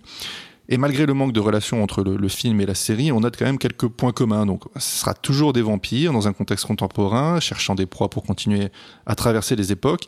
Ici, les personnages sont euh, soit des femmes fatales, euh, soit des hommes d'affaires véreux, soit des fantômes euh, libidineux. Important également de noter que David Bowie reprend du service, car c'est le narrateur de la saison 2. En fait, chaque saison a un narrateur. David Bowie étant celui de la saison 2 et Terence Stamp celui de, de la première saison. Donc c'est Terence Stamp, pour ceux qui ne verraient pas qui c'est, vous l'avez peut-être récemment vu dans Last Night in Soho, mais c'est surtout le visiteur euh, de, dans Théorème de Pasolini, le général Zold dans, Superman euh, de Richard Donner, et aussi le chancelier Valroom dans euh, La menace fantôme. C'est pas une reco en soi. Alors premièrement parce que je l'ai pas vu, donc euh, qui suis-je pour parler euh, de, pour, en tout cas pour la juger? Pas bonne presse cette série. Non, pas vraiment, mais bon. Tendons quand même de voir. Et euh, deuxièmement, parce qu'en fait, j'estime qu'il y a d'autres films plus logiquement associables et plus pertinents qui méritent notre attention. Et voilà, je terminerai avec ces quelques recommandations. Ça vous est peut-être venu à l'esprit lors de, de cette chronique. Il est difficile de ne pas penser à Only Lovers Left Alive de Jim Jarmusch, sorti en 2013 quand on évoque les prédateurs. Jarmusch a même probablement, euh, probablement vu et digéré le film de, de Scott en écrivant et réalisant euh, Only Lovers Left Ali- Left Alive. On y retrouve un couple d'amants, donc Adam et Ève. Alors ça, s'il vous plaît, Ah, je me rappelais plus. au secours. Ouais, je me rappelais plus. Ah, c'est lourdingue. C'est un peu lourdin, ouais. Et ils vivent euh, dans cette ville morte qui est Detroit, Detroit, ancien foyer euh, industriel. Et on y aborde plus en fait la question de l'ennui, de la dépression. Qu'est-ce qu'on a à faire en fait quand on a déjà pratiquement tout vécu puisqu'on traverse le temps. C'est assez intéressant. euh, c'est une romance originale, loin des Twilight, euh, et c'est merveilleusement interprété. Qui t'es pour juger Twilight, toi? Ah, c'est de la merde, vraiment. J'ai pas le droit de dire ça Je compte les regarder. C'est vrai? Oui. Ok. Bah tu, tu, viendras, tu m'écriras après en me disant c'est de la merde. C'est merveilleusement interprété par Tilda Swinton et Tom euh, Hiddleston. Loki, pour ceux que ça intéresse. Donc, autre reco, tu en as parlé, toujours un film de vampire, c'est Aux frontières de l'aube, Near en anglais de Catherine Bigelow, sorti en 87. Euh, ça narre l'histoire de, de Caleb, un jeune fermier d'une petite ville qui va devenir euh, vampire après s'être fait mordre par une jeune femme qui tentait de, séduire. Alors, le film, on va dire, il y a deux grands axes. Il y a celui de Caleb qui, tente de fuir en fait la bande de vampires tout en cherchant à, survivre face à cette euh, nouvelle condition. C'est un vampire, il a soif de sang. Et celui de son père qui cherche euh, sa progéniture qui a disparu de la maison. Et donc le petit plus, hein, c'est cette excellente BO de Tangerine- de- de Tangerine dont on parlera jamais assez. De toute façon, peu importe le, le film, si c'est eux à la BO, c'est déjà un bon film. ok, le mec s'avance très très. Ouais, je, je m'avance un peu trop. Euh, et sinon, j'avais aussi envie d'évoquer très très brièvement un film français de 2001, Trouble Every Day de Claire Denis, avec Béatrice Dalle et Vincent Gallo, pour son originalité. Et Ah bah pour, super Nils le spoil. Bah voilà, maintenant c'est tout niqué. J'ai Pourquoi envie de regarder le film. pourquoi Bah je savais pas que c'était un film de Vampos. Ah ouais, bah tu le sais assez rapidement quand même, non? Je sais plus. sais. Bon, en tout cas, voilà, c'est pour son originalité et pour la thématique horreur érotique. Dernier recours pour changer, qui ne sera pas cinématographique mais musical, pour rester dans l'ambiance. Euh, Tangerine. Exactement. Allez, écoutez, c'est super. Non, c'est pour rester dans l'ambiance des Prédateurs et du groupe Bauhaus. Je vous invite vraiment à vous tourner vers cet autre groupe britannique originaire de Leeds qui s'appelle The Sisters of Mercy, qui est fondé au début des années, euh, qui s'est fondé au début des années 80 avec comme leader charismatique Andrew Eldritch. C'est vraiment dans la même veine que Bauhaus, c'est un mélange de rock gothique, de post-punk et de new wave. Et si je peux vous conseiller un album en particulier, ça serait euh, Floodland, qui est leur deuxième album. Et moi, personnellement, j'ai découvert ce groupe dans la saison d'American Horror Story Hotel, qui était sorti en 2015. Ça a été tout de suite un véritable coup de cœur. J'en ai terminé, merci, je rends l'antenne. Est-ce que je peux caler deux trois petites euh, recos Bah, tu l'as déjà fait. Non. Mort. Non, pas du tout, mais en lien avec euh, notre film. Euh, oui, effectivement, dans la représentation de la solitude, parce qu'il faut souligner que Myriam aussi s'emmerde, ferme aussi euh, dans, dans Les Prédateurs et qu'elle cherche un compagnon ou une, une compagne de vie dans sa solitude éternelle. Et donc dans cette représentation de la, de la solitude du vampire dans un monde de mortels et d'une liaison, effectivement, saphique, entre vampire et esclave vampirique, il y a ce film dont on a parlé en introduction, Les Lèvres Rouges de Harry Kimmel Ah oui. avec Delphine Bien sûr, il faut laisser un peu de place à ça. qui reprend euh, le mythe de la comtesse de Bathory, qui est... Alors j'ai pas envie de faire une comparaison en disant c'est le pendant de Dracula, mais effectivement la comtesse de ba Bathory était euh, apparemment une vampire. Il y a tout un conte. Une vampe. Une vampe. Non, ça marche pas. Une vampire. Et, euh, et effectivement, euh, je vous invite à regarder ce film. Bon, moi personnellement, je n'ai pas été spécialement touché par ce film parce que pour moi, je, pour moi, c'était un film de genre Rollin plus plus où en fait, euh, c'est de l'érotisme mou avec très très peu de très très peu d'a- d'aptitude à mettre en scène un film. Clairement, je je trouve pas ça dingue. Mais il y a un mais. Delphine Seyrig joue magnifiquement bien. Elle incarne cette comtesse de Bathory, mais à- elle, elle envoûte carrément, bah, comme une vampire. Elle le joue très très bien. Et rien que pour regarder la performance de Delphine Seyrig, je vous conseille quand même de regarder Les Lèvres Rouges. Lèvres Rouges qui sortira euh, très bientôt, je crois, euh, chez un éditeur, je sais pas. euh, Je vais comprendre. Ouais, je, je sais plus si c'est le Chat qui fume qui le distribuait, qui l'avait passé en rétrospective à Gérard May il y a quelques, quelques temps de ça, je crois l'année dernière. Et voilà pour cette toute petite modeste recommandation. Merci de t'être arrêté là-dessus.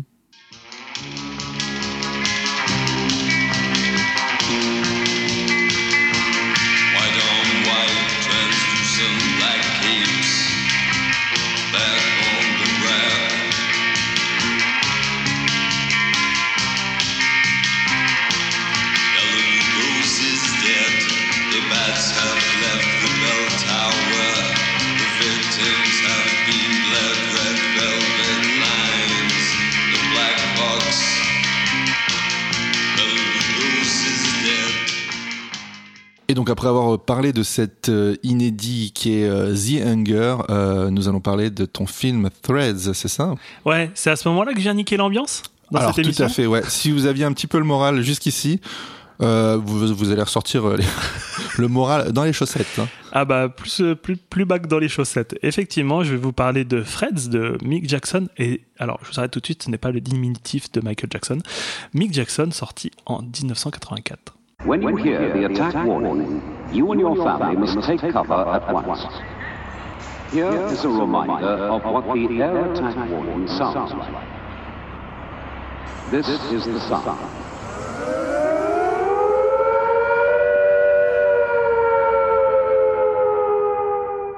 Alors, rapidement, comment j'ai découvert ce film?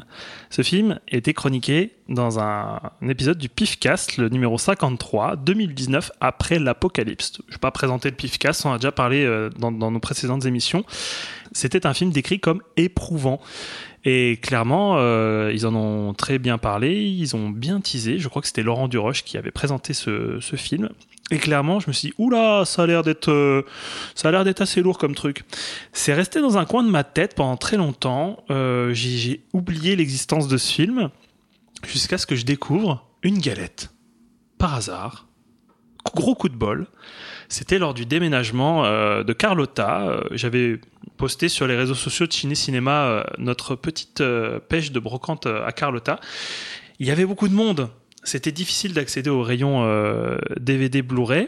Et j'ai vu cette galette que voilà, personne n'était intéressé par cette galette de Fred. J'ai- reconnecté les fils dans ma tête. Freds, les fils. Tu l'as? Euh, non, j'ai fait euh, allemand euh, LV, LV2. Ah bah le pauvre, moi aussi. En reconnectant ces films, je me suis dit que c'était bien ce téléfilm dont avait parlé le Pifcast. Et hop, aux yeux et à la barbe de la foule, je suis reparti avec le Blu-ray de Freds. Donc on va parler de, ce Blu-ray dans un instant.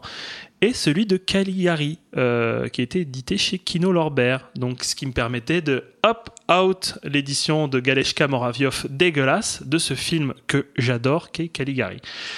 Et je suis reparti également avec deux titres de la collection Black Market de chez Blockout. Je me rappelle plus euh, des titres. Je crois que c'est We Are the Flesh et l'autre, je me rappelle plus. Je...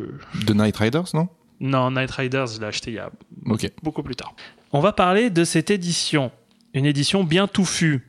Bon, elle n'a pas de poil, hein, mais vous saurez bien comprendre que genre il y a beaucoup de choses sur cette édition. Alors, à qui appartient ce poil de pubis euh, sur, sur la jaquette? Et qui a mis mon, un poil de pubis sur cette édition? Alors c'est une édition double Blu-ray éditée par Simply Media, sortie en 2018. On va tout de suite rentrer dans les spécificités de l'édition. Disque 1, il y a un remaster 2K à partir d'une copie 16 mm qui provient des archives de la BBC. Format 4 tiers respecté, car premier téléfilm chroniqué dans Ciné Cinéma, c'est un film 4 tiers. La télé à l'époque c'était 4 tiers. hein. Euh, son stéréo et sous-titres anglais pour sourds et malentendants, avec commentaires audio sans sous-titres, je le souligne. Euh, ces commentaires audio étaient animés par Kirley Janis et David Gregory de Séverin Film et de Mick Jackson, qui est interrogé, donc Mick Jackson, qui est le réalisateur. Et il y a un autre commentaire audio sur ce disque avec Karen Meager, qui est l'actrice principale de Threads. Donc c'est un commentaire qui est exclusif à cette édition. Vous comprendrez pourquoi je dis exclusif.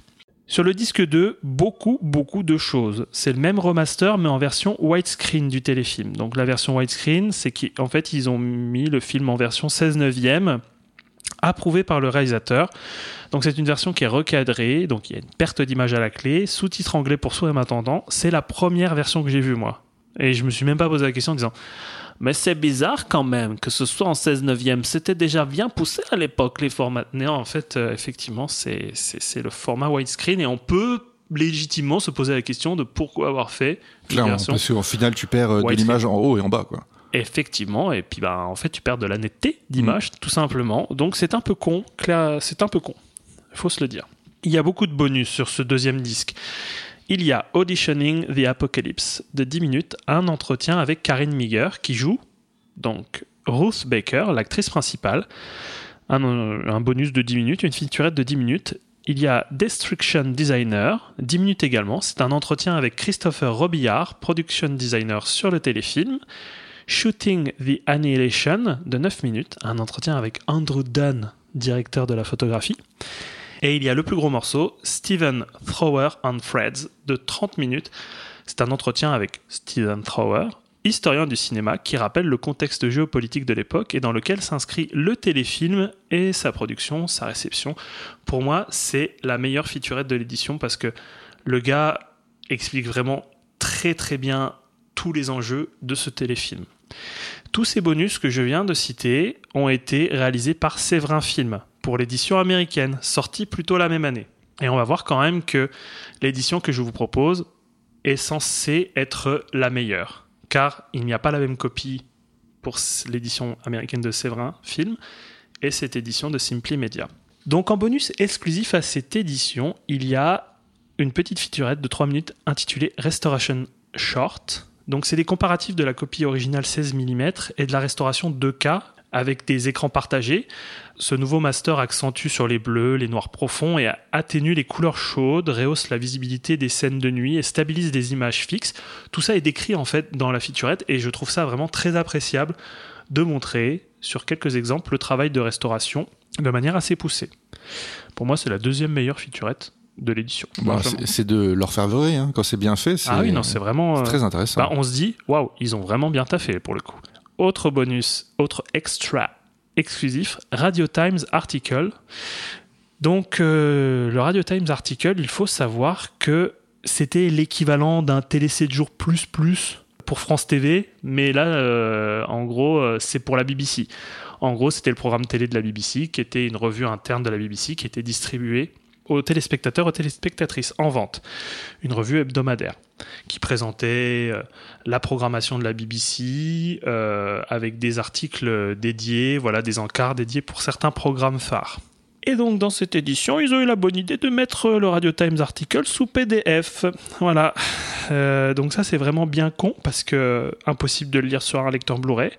Et pour pouvoir parcourir ces articles, il faut se munir d'un ordinateur avec un lecteur Blu-ray. Bon chance pour trouver. Clairement, ça court pas les rues. Donc j'étais un peu genre pas les rues. ah super bah, je peux pas regarder et clairement bon, moi j'ai essayé de chercher par des moyens détournés savoir sur des je sais pas sur des l'équivalent de, de la BNF pour euh, pour l'Angleterre pour trouver ces, ces archives qui seraient peut-être tombées euh, je sais pas dans le domaine public Euh, clairement pas en fait j'ai pas pu trouver donc je ne saurais jamais ce qui a pu être dit à l'époque pour présenter Freds aux téléspectateurs et téléspectatrices de l'époque. En plus, il y a deux bandes annonces de la sortie promotionnelle du DVD. Alors oui, au départ, je me dis, oh, c'est pas les bonus. euh, Bah oui, effectivement, c'est un téléfilm, donc il n'y a pas de bande annonce. Mais c'est des euh, bandes annonces de la sortie promotionnelle du DVD. Pourquoi le DVD et pas le Blu-ray?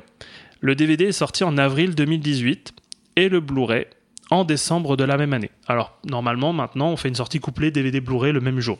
Pourquoi il y a eu un décalage entre les deux? C'est le seul Blu-ray de Simply Media.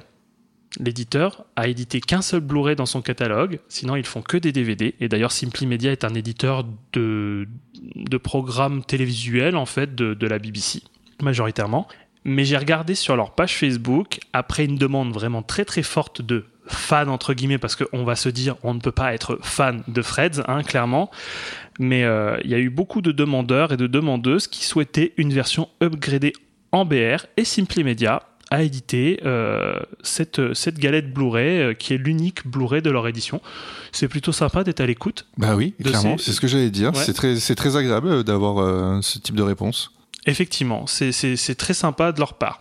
Et euh, les bonus, pour info, les bonus réalisés par Simply Media ont été euh, faits en 2018. Alors, je vous parlais d'autres éditions euh, au tout début de cette présentation de, cette édition. Il y a une édition Blu-ray Séverin Film, qui est région A et B, donc qui est lisible chez nous.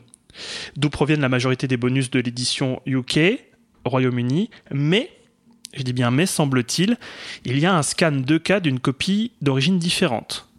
C'est la copie en fait que Séverin a utilisée, c'est une copie 16 mm qui a été gonflée en 35. Donc clairement, quand on gonfle euh, une copie, on perd en qualité indéniablement. Simply Media, elle, a réussi à aller directement à la source et à demander aux archives de la BBC de leur procurer euh, une copie 16 mm d'origine. Donc on n'est pas sur la même copie dans les deux éditions et ce sera peut-être plus simple de trouver l'édition Simply Media UK que de faire euh, venir, euh, même si c'est un éditeur, euh, on a pu parler de Séverin Film à plusieurs reprises. Séverin Film est un éditeur américain très sérieux, fait du très bon boulot avec des très belles featurettes. Mais pour le coup, c'est pas la même copie, donc je, je vous conseille, si vous avez envie de découvrir Fred, de plutôt pencher pour euh, l'édition euh, Simply Media. Deux, trois commentaires sur cette édition. J'ai deux, trois choses à redire. Euh, L'intérêt de la version widescreen, comme j'ai dit plus tôt, les bonus en PDF, sérieux, bon, l'édition widescreen, ça sert à rien. Euh, et les bonus en PDF, bah, on peut pas les lire, super. Mais globalement, c'est une grosse pépite à avoir dans sa Blu-ray pour le prix qui m'a coûté, parce qu'il m'a coûté 4 euros. Je vais pas m'en plaindre, c'est très quali avec une multitude de bonus. C'est une édition qu'on peut qualifier de plus que généreuse. Et enfin, ça n'a rien à voir avec euh, l'édition. Mais on parlait de classification tout à l'heure. À partir de 15 ans et plus, euh, Au secours. hein. les mecs, va falloir, va falloir un petit peu revoir votre mode de classification parce que clairement, c'est, je vous préviens, gros trigger warning à nos auditeurs et auditrices. C'est l'un, l'une des œuvres les plus éprouvantes qui m'ait été donnée à voir de toute ma vie. Euh, clairement, je, je, je pèse mes mots. C'est, c'est un film qui est visuellement choquant. C'est pas à mettre devant les yeux de n'importe qui. Et euh, il y a une tagline au verso de la jaquette qui dit au plus près possible d'une guerre nucléaire. Euh, bah, clairement, euh, c'est le cas. Hein. Tu vas pas me contredire. On y est, j'en reparlerai un petit peu après. Alors, vous avez peut-être compris qu'on parle de guerre nucléaire, mais de quoi parle Freds? J'ai pris le synopsis au verso de la jaquette et je l'ai traduit. Freds dépeint les effets d'une guerre nucléaire mondiale à l'échelle de la ville de Sheffield et ses environs. Il présente sans détour les semaines précédant la guerre, l'attaque elle-même et les sombres années d'hiver nucléaire qui s'ensuivent. Il bosse, il bosse bien Google Translate. J'ai été sur DeepL, attention. Je fais ça sérieusement. On peut faire mieux quand même parce que c'est beaucoup trop factuel, je trouve. Mais effectivement, de toute façon, c'est ça. Fred, c'est factuel. C'est très factuel. Fred est factuel, donc le synopsis ne pouvait être que très factuel. Alors il y a aussi euh, deux trois petits commentaires à la suite de ce synopsis. Euh, il est dit lorsque le film a été diffusé sur CNN en 1985, on a dit qu'il avait changé la politique nucléaire du président Reagan. Alors juste envie de dire déjà, tu crois que Reagan va regarder CNN le soir sur son canapé? Euh, Clairement. De un, c'est bullshit parce que après quelques recherches, je peux me tromper, mais ce film n'a jamais été diffusé sur CNN. Il a été diffusé aux États-Unis sur une chaîne câblée du nom de TBS. Et en plus, le, le- programmateur a payé de ses propres deniers pour le faire diffuser sur sa chaîne parce que bah, les directeurs de la chaîne ne, ne- ne voulaient pas le passer. Et dit, bon, et clairement, en fait, si tu as envie de le passer, euh, tu payes. tu payes pour la diffusion. Et il a fait un avant-propos euh, avant de lancer le film.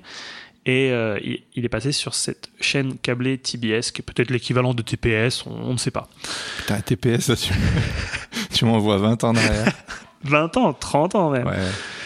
Et pour Reagan, clairement, euh, il y a des rumeurs qui disent que Reagan aurait vu ce film, que Mick Jackson, le réalisateur, c'est de sources sûres que Reagan a vu le film. Bon, clairement, est-ce que Reagan euh, a regardé ce film? Peut-être qu'il était abonné au câble?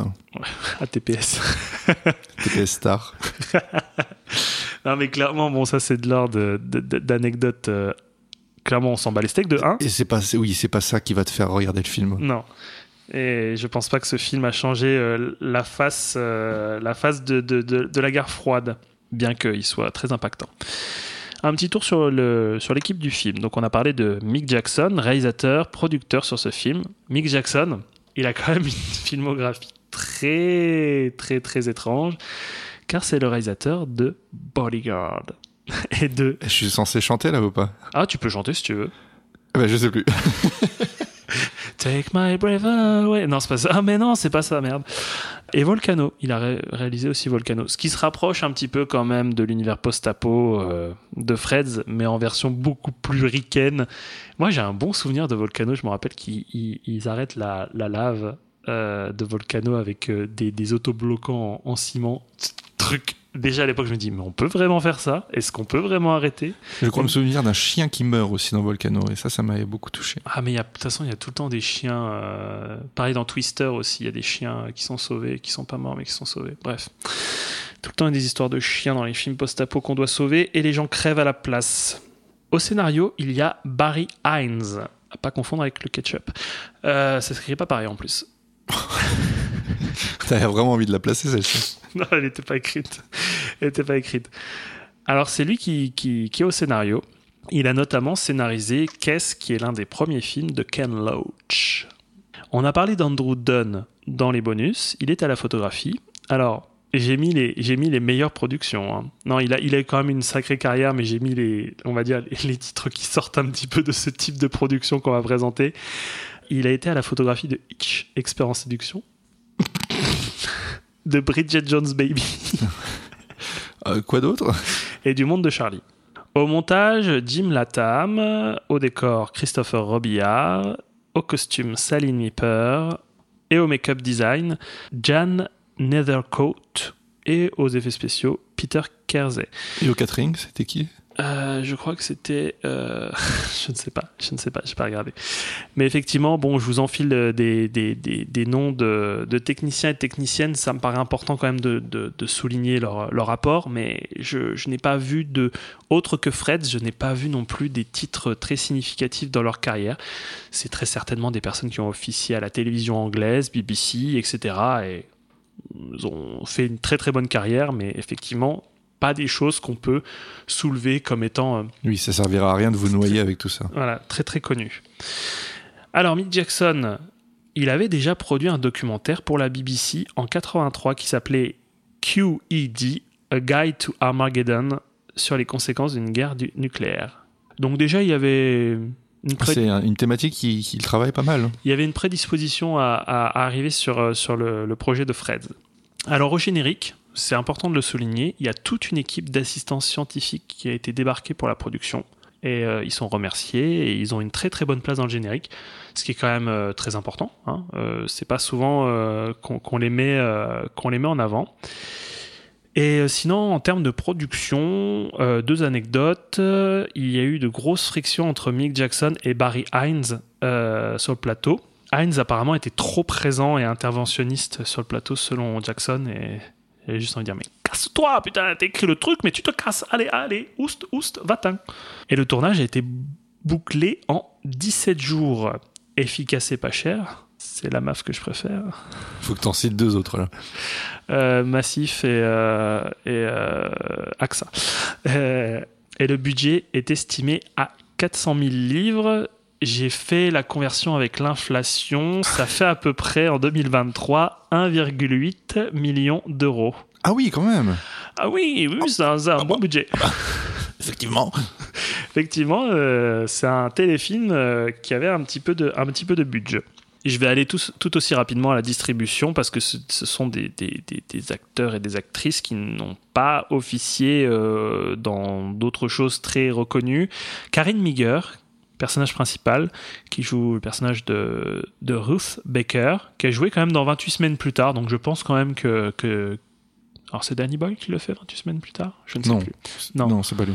Mais peut-être qu'il y a le côté post-apo, euh, peut-être qu'on lui a demandé pour un hommage. Euh, dans le rôle de Jimmy Kemp, qui est euh, l'amoureux de Karen Miger, c'est Rhys Dinsdale. Euh, sinon, il y a Mr. Kemp, donc le papa de Jimmy, qui est interprété par David Brierley, qui a joué dans Doctor Who.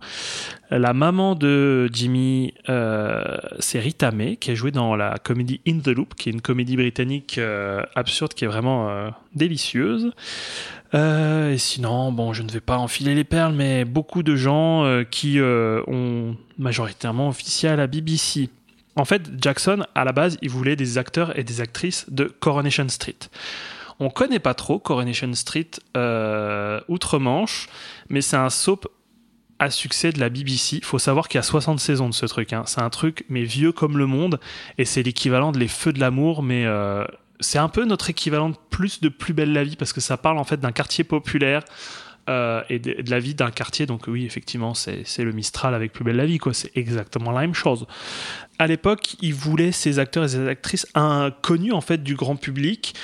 D'ailleurs, euh, Coronation Street est toujours en production, hein, je précise, mais il a préféré finalement opter pour des comédiens et des comédiennes moins connus et des habitants de Sheffield pour rendre le tout plus réaliste. Je pense qu'il a bien fait. Très pertinent. Après Coronation Street, nous, on n'aurait peut-être pas connu les gens euh, non plus euh, outre-Manche. Oui, mais il pensait peut-être pas que Oui. ça allait s'exporter comme ça. Bien sûr, effectivement. Alors, comme je disais, Fred, tout est dit dans le synopsis. euh, c'est un téléfilm qui décrit sous la forme d'un journal filmé très détaillé le contexte qui précède une attaque nucléaire, l'attaque nucléaire elle-même, puis l'après, ce qu'on appelle l'hiver nucléaire. Donc le téléfilm, on peut repérer trois actes distincts au sein euh, de sa construction. Il y a l'avant, il y a l'escalade et la non-préparation à une attaque nucléaire. On commence le film avec des images documentaires d'une araignée qui tisse sa toile et en voix off, il y a une analogie qui est faite sur les sociétés qui sont liées entre elles et les répercussions d'actions à l'échelle locale peuvent avoir à l'échelle mondiale. Donc déjà là on se dit attention warning message message. et on débute la chronologie un 5 mars il n'y a pas d'année précisée. On suit la vie d'un jeune couple insouciant, donc Ruth et Jimmy, dans la ville industrielle de Sheffield, qui est à l'époque la quatrième plus grande ville d'Angleterre. Les médias font état de tensions géopolitiques en Iran entre les blocs américains et soviétiques, mais ça c'est en toile de fond. Et ça n'inquiète pas plus que ça le peuple, la population de Sheffield. D'ailleurs, on change souvent la chaîne radio pour écouter les résultats du foot, pour savoir si West Brom est toujours en tête de la ligue bref, etc. Peut-être tout simplement parce que géographiquement, euh, ah oui, l'Iran est trop éloigné de l'Angleterre pour être en fait, menaçant. tu me fais un pont d'or parce que plus tard, on va dire très explicitement dans un des dialogues, it's far enough, c'est assez loin, donc on s'en bat les steaks, clairement. Euh, comme nous, en fait, on peut avoir une réaction totalement détachée par rapport à une catastrophe qui se passe à l'autre bout de la Terre. Euh, c'est une réaction qui est horrible, mais totalement en fait humaine, Mhm. clairement. Et plus les jours défilent, la chronologie mensuelle se resserre en jours, et plus cette toile de fond devient omniprésente. Radio, télévision, journaux font état d'une escalade d'un conflit imminent, mais encore une fois, la population s'inquiète peu, prise par les soucis du quotidien, et on a un exemple assez représentatif d'un souci du quotidien. On a un focus sur notre couple qui va attendre un enfant non désiré, et qui prépare un petit peu le terrain euh, à leurs parents en disant bah écoutez en fait je suis enceinte, euh, je vais me marier avec Jimmy, on a l'intention de se marier. On Et a l'intention de garder l'enfant. on a l'intention de garder l'enfant et en plus il y a des thèmes qui sont quand même assez on peut parler de ça de chaud à l'époque c'est que les parents en plus euh, parlent les parents de Jimmy disent mais est-ce que vous avez réfléchi à l'avortement? Faut encore se mettre en contexte que clairement on est dans les années 80 en Angleterre ces questions-là quand même sont assez lourdes déjà à mettre euh, juste en scène quoi et euh, il dit non, non, on compte garder l'enfant et euh, on va essayer de trouver un logement pour emménager rapidement, avoir une, une vie décente dans un appartement, dans un espèce d'énorme HLM de Sheffield. Donc ces soucis du quotidien sont montrés par ces petits, ces petits focus sur ce couple. On montre des réactions déconnectées, des gens qui se persuadent que cette menace est lointaine, donc it's far enough. Puis l'escalade s'accentue, il y a des ultimatums entre blocs soviétiques et, euh, et américains, il y a des échanges de missiles dans d'autres régions du monde, il y a des blocus internationaux, notamment à Berlin, et on devient témoin d'épisodes de montée de tension et de panique très très vite, des gens qui se ruent dans les magasins, euh, des manifestations de désarmement nucléaire, des répressions policières, une présence militaire accrue. Euh, Il y, y a cet exemple où en fait Jimmy va rendre visite dans le jardin de son père sur les hauteurs de Sheffield et il dit euh, à son voisin de jardin, il dit euh, third since tea time en parlant du troisième avion en fait qui a décollé de la base. euh, Depuis l'heure du thé. Ouais, bah, c'est important. C'est un marqueur temporel important dans la journée de, de marquer le tea time. Mais effectivement, c'est le troisième avion qui a décollé de la base militaire de l'OTAN, je crois, qui est pas loin de, de Sheffield. On met aussi en scène des exodes de zones urbaines, des fabrications d'abris de fortune, etc. En parallèle, on explique et on montre les actions et les plans du gouvernement en cas d'attaque via un responsable en charge de la région de Sheffield avec son bureau. Donc ils font un inventaire des stocks de nourriture, ils communiquent sur les règles de sécurité à suivre euh, pour la population, un désengorgement préventif des hôpitaux en cas d'attaque, une réquisition des énergies, donc fuel, électricité, des lignes et voies de communication, donc les jours précédents euh, l'attaque imminente qui clairement les gens n'y croient pas encore, les gens se disent bah ça ne va pas arriver, mais euh, fatalement ça va arriver, mais euh, le gouvernement se prépare un peu en dilettante. Et on va voir que ça a son importance. C'est vrai que le gouvernement, en tout cas ses représentants, ne sont pas montrés de la plus belle des manières. Euh, Et donc effectivement, euh, tout se déroulait et montré très factuellement où on dit tel jour, réquisition en fait des énergies pour les militaires. On va couper les lignes de communication domestique, donc le téléphone, tout ça pour préserver un maximum d'énergie pour l'armée. Il y a des scènes de protection des œuvres d'art. On retire les œuvres d'art des musées pour les, mettre en sécurité. Il y a un gel des banques. Et tout ça, en fait, sont des petites scénettes qui sont accolées les unes aux autres. En accumulation, on se dit, waouh, effectivement, ben, ça peut se passer comme ça si ça arrive, quoi. Euh, les gens veulent retirer de l'argent, mais les distributeurs automatiques euh, sont bloqués, euh, les, les- les banques sont gelées. Et c'est là qu'on arrive fatalement au pendant, l'attaque nucléaire et ses conséquences directes. Ça se passe, alors on a commencé le film le 5 mars au matin, l'attaque nucléaire survient le 26 mai au matin. C'est le jour de mon anniversaire, ça fait plaisir. Joyeux anniversaire. Ça fait plaisir, C'est super, c'est super.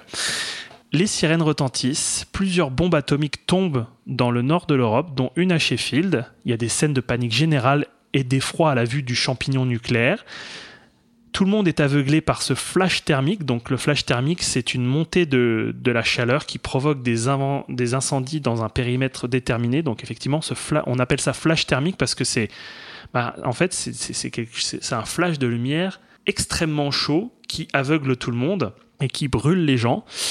Euh, Il y a des les gens aussi et les bâtiments, tout ce qui euh, est euh, dans le périmètre de, de l'explosion, tout est soufflé par l'onde de choc électromagnétique, donc ce qui occasionne aussi un blackout général. Donc effectivement, ils sont bien beaux d'avoir préservé les lignes de communication, mais de toute façon, même le gouvernement ne peut plus communiquer parce que tout est out. On ne peut même plus démarrer les bagnoles parce que bon ben, faut une batterie électrique pour ça. hein tout se met à l'arrêt et tout explose dans un périmètre et, viennent les premiers effets des retombées radioactives. J'aimerais bien avoir ton, ton ressenti à ce moment-là parce que c'est vrai que c'est un moment euh, qui arrive assez loin dans le film, qui on a l'impression est soudain quand on regarde la temporalité. J'ai regardé, on arrive à peu près à 50 minutes du film quand euh, il y a la première explosion. Et après, on, a, on entre dans ce qu'on appelle l'hiver nucléaire, peut-être 15 minutes après, mais ces 15 minutes sont longues et insoutenables, quoi. Ouais, alors tu dis que ça arrive relativement loin dans le film, 50 minutes, mais ça arrive peut-être suffisamment tôt pour être, euh, bah, pour être euh, terriblement marquant et, choquant. Mais oui, ces, ces, 15, enfin, ces 15 minutes-là sont insoutenables, vraiment. Mais alors j'en reparlerai peut-être un petit peu plus de manière détaillée parce que, en gros, moi, il y a déjà des éléments avant, il y a beaucoup d'éléments même avant, qui font que euh, j'ai une sensibilité particulière euh, d'attachement Mhm. qui vont faire vivre les événements de, de manière encore plus tragique et, et- et douloureuse. Oui, bien évidemment. Mais euh, oui, clairement, c'est cet instant-là, on se dit bon, qu'est-ce qui peut réellement se produire? Et en fait, c'est tellement bien documenté. On, on- on estime que, enfin, moi, j'imagine que ça a été très très bien documenté et très très bien accompagné. Et ce dont tu parlais tout à l'heure par rapport à, à ce qu'il faut mettre en place si jamais ça arrive. En fait, c'est des, des protocoles qui existent réellement. en Oui, fait. effectivement, Dans chaque, oui. dans chaque pays, euh, on, on sait exactement ce qu'il faudrait faire si jamais ça arrive. Alors, bien sûr, c'est que du papier. Et euh, on, voit que bah, le papier c'est pas pas le terrain et que forcément bah, tout ce qu'on a pu mettre euh, en place euh, n'est pas forcément très efficace et en fait on est tout de suite confronté à quelque chose qui est euh, je dirais pas du chacun pour soi mais c'est de la démerde. T'es obligé tout de suite d'être dans la démerde. Ah ben on le voit bien, de toute façon, euh, le gouvernement, à un moment donné, dans une scène, donne les, les recommandations pour créer son propre abri euh, anti-atomique. Et euh, on, on a un focus sur la famille Kem, donc les parents de Jimmy, qui entassent des matelas dans une pièce. C'est ridicule. C'est ridicule, mais en même temps, ils peuvent Mais pas faire autrement. C'est le- seul espoir que tu, tu as en fait à ce moment-là. En fait, c'est de te fier au gouvernement qui te dit. Alors je sais plus, ça passe à la télévision, il me semble, ou c'est dans les journaux. Ouais. Euh, voilà, ils te disent, il faut que tu fasses ton abri comme ça, que tu dégondes tes portes, que tu les, que tu te protèges, que tu te fasses juste un petit coin isolé pour euh, si jamais les choses s'écroulent, que ça, ça ne tombe, ça ne te tombe pas dessus, que s'il y a des répercussions, euh, ben, des, cette onde de choc, etc., pour que tu y sois moins euh, confronté, et ben, tu fais toi ce petit abri de fortune et ça pourra peut-être aller. En tout cas, ça ira. C'est comme ça qu'on te le présente. Et oui, mais en fait, tu te rends compte que bah, le papier, c'est du papier. Mm. Et que c'est les seules choses efficaces, c'est en fait, il y a rien d'efficace contre ça en fait. Non, et c'est ça la terreur là-dedans, c'est que tu tu ne peux rien faire. Bah, il y a, y a au- aucune échappatoire, en fait. Mm. C'est ça. C'est ça qui fait vraiment extrêmement bader. Attack warning? Is it for real? Attack warning? It's for bloody real. Is it? You can't just do a face like that. Go get a titty sign or something.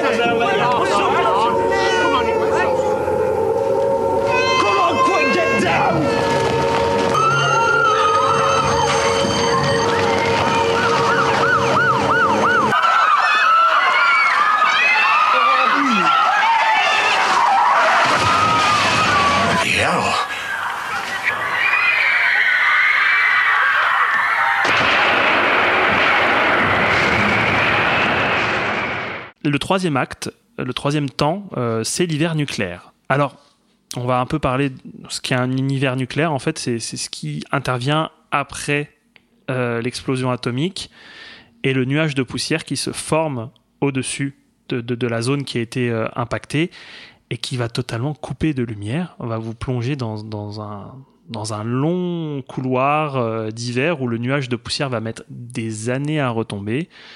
Et le soleil, euh, vous n'allez pas le voir pendant très très longtemps. Quoi, après. Et vous allez avoir très froid. Exactement, ben, plus de lumière, plus de chaleur. Et, et donc c'est cette partie la plus longue du récit qui est étalée sur plusieurs décennies et qui est la plus difficilement supportable après l'attaque nucléaire. Donc déjà on a parlé de l'attaque nucléaire qui était chaude à regarder, mais là c'est encore... Là, c'est là ça fait ça fait ça fait du mal quoi. Euh, ça montre les conséquences et les effets à long terme d'une explosion nucléaire tout simplement avec ce nuage radioactif qui fait comme effet de serre dans un premier temps qui contient la chaleur donc les gens ont chaud euh, puis la chaleur se dissipe et laisse place au froid, le froid glacial qui va plonger les gens dans un hiver nucléaire. Au-delà des apparitions des symptômes radioactifs sur l'organisme humain, donc effectivement, ben, les retombées radioactives font effet, les gens n'ont plus de système immunitaire. Euh, on parle aussi des maladies qui sont dérivées, contractées par un manque euh, d'hygiène sanitaire. Donc il y a, des scènes horribles euh, de cadavres qui sont non rassemblés, non, enterrés par manque de moyens. Cette séquence-là, oh, tu te dis, mais oui, mais effectivement, en fait, les gens n'ont tellement plus les moyens qu'ils ne peuvent plus enterrer décemment les gens, ou alors ils les rassemblent comme ça vulgairement, ils peuvent pas les enterrer parce que clairement c'est trop compliqué. Surtout que bon bah on est dans un hiver cl- nucléaire, il fait froid, il faut s'imaginer qu'en plus il faut retourner de la terre, qu'il n'y a pas de moyens, il n'y a pas de pelleteuse, de trucs comme ça. Et franchement, te dire que bah ouais, euh, il y aurait des amoncellements de gens morts parfois euh, dans, dans cet hiver nucléaire là. Les images font froid dans le dos et ça fait penser à d'autres images. Clairement, hein, les images d'Holocauste, euh, ce, ce- type d'images nous reviennent euh, en tête, ce qu'on peut avoir dans l'imaginaire collectif. Et puis les hôpitaux et les gens qui travaillent dans les hôpitaux qui ont été euh, bah, soufflés. euh, Ah, les, sé- les séquences d'hosto, quoi, c'est bah, des gens qui grave badé. hein. voilà, comme la, le gros de la population est touché, c'est des gens qui peuvent pas être soignés. Mm. Donc tu peux pas être soigné, ben soit tu meurs, soit tu développes euh, des maladies encore plus graves derrière et tu finiras par mourir plus tard Ouais. en ayant beaucoup souffert. Donc oui, ça fait beaucoup beaucoup de cadavres. Et euh, dans cet hiver nucléaire, on expose des sols souillés, ravagés, non cultivables. Et, euh, et même quand le nuage de poussière se lève, la couche d'ozone a été détruite euh, par l'attaque nucléaire et laisse passer des rayons ultraviolets nocifs. Alors quand on se dit que même quand le soleil vient, revient, eh bien, il y a encore la merde qui arrive. C'est vraiment un enchaînement sans fin de d'emmerdes qui arrivent, quoi. C'est même pire que des emmerdes, c'est des horreurs, quoi. Et, euh, Et c'est terrible parce que on t'empêche de fuir également. On t'empêche d'aller euh, d'aller dans d'autres zones des- moins touchées. Il y a des, des, des images de, de- des, ben, il y a- en tout cas il y a des, images où l'armée intervient en- quand il y a des personnes qui décident de fuir la zone de Sheffield. euh, on leur dit, le gouvernement leur dit, restez dans la zone, restez dans la zone et tout, parce qu'en en fait ils ne veulent pas que les gens aillent dans des zones, oui, effectivement, moins touchées, et qui pourraient peut-être, avec ces maladies, propager d'autres maladies et, et infecter d'autres zones euh, moins touchées. Et paradoxalement, si je peux me permettre, à un moment donné, tu as, cette scène où, justement, dans des zones un peu moins touchées, on oblige les habitants à recevoir des personnes qui ont été touchées et qui n'ont plus d'habitation, à s'installer chez eux. Et ils n'ont pas le choix que de l'accepter. Alors, on verra très vite que, en fait, euh, deux secondes après que, que les forces de l'ordre sont parties, euh, On fout tout ce monde là dehors parce que bah, on n'a pas envie de choper leur maladie, on n'a pas envie de les avoir chez nous, on n'a pas envie de leur faire à bouffer, etc. Ouais. Et dans cet hiver nucléaire, on se rattache à une figure, le personnage de Ruth, qui a survécu, contrairement à Jimmy. Et euh, Ruth, en fait, était enceinte à l'époque, va accoucher dans cet hiver nucléaire et va devoir élever sa petite fille dans cet hiver nucléaire qui en fait n'a pas connu l'avant. Et euh, je vais développer ça après. Mais clairement, je vous ai décrit en gros ces trois actes, euh, c'est la déprime totale. Hein, on va pas se le cacher. On va parler un peu mise en scène et montage. Fred, c'est un objet filmique hybride. C'est une fiction, mais on utilise de nombreux codes du documentaire pour rendre cette fiction crédible. On a une intervention d'un narrateur en voix off, une exposition à l'écran de carton avec de nombreuses données factuelles et scientifiques, un établissement d'une chronologie rigoureuse avec un rapport sur l'état du contexte géopolitique qui est très crédible. hein. Euh, je dis crédible en rapport à ce que je vais pouvoir parler de son pendant euh, américain qui est euh, The Day After.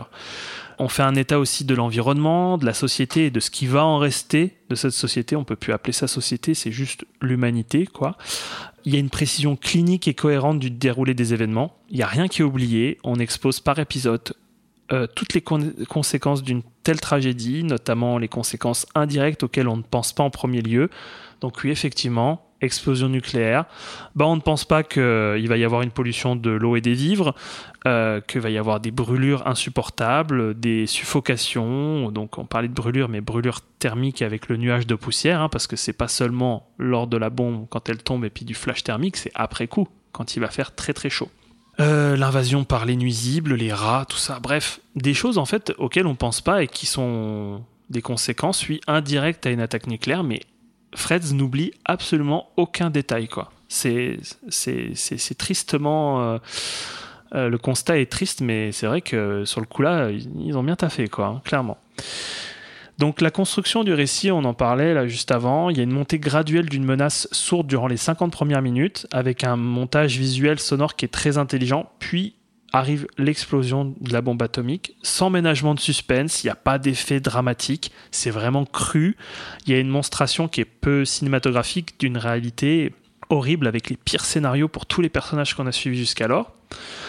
Euh, et ce qui glace le sang, c'est de montrer cette rationalisation, comme je disais, de l'esprit humain qui tente de se rassurer en se disant ça ne va pas arriver chez nous. Même quand la menace est bien réelle et imminente, on n'est jamais préparé à ce type d'attaque. C'est une représentation, je pense, assez réaliste, humaine, en fait. Quand il y a quelque chose qui se passe à l'autre bout du monde, comme on le disait, ben, on se sent pas impacté. Et puis quand ça arrive chez nous, ben, on se dit ah ouais, on était prévenu, mais on pensait pas quoi. Et Même si tu es prévenu, je pense que Oui. psychologiquement, tu, tu peux pas, tu peux pas anticiper, tu peux pas t'imaginer l'horreur que ça sera et bien sûr. tu peux pas t'y préparer.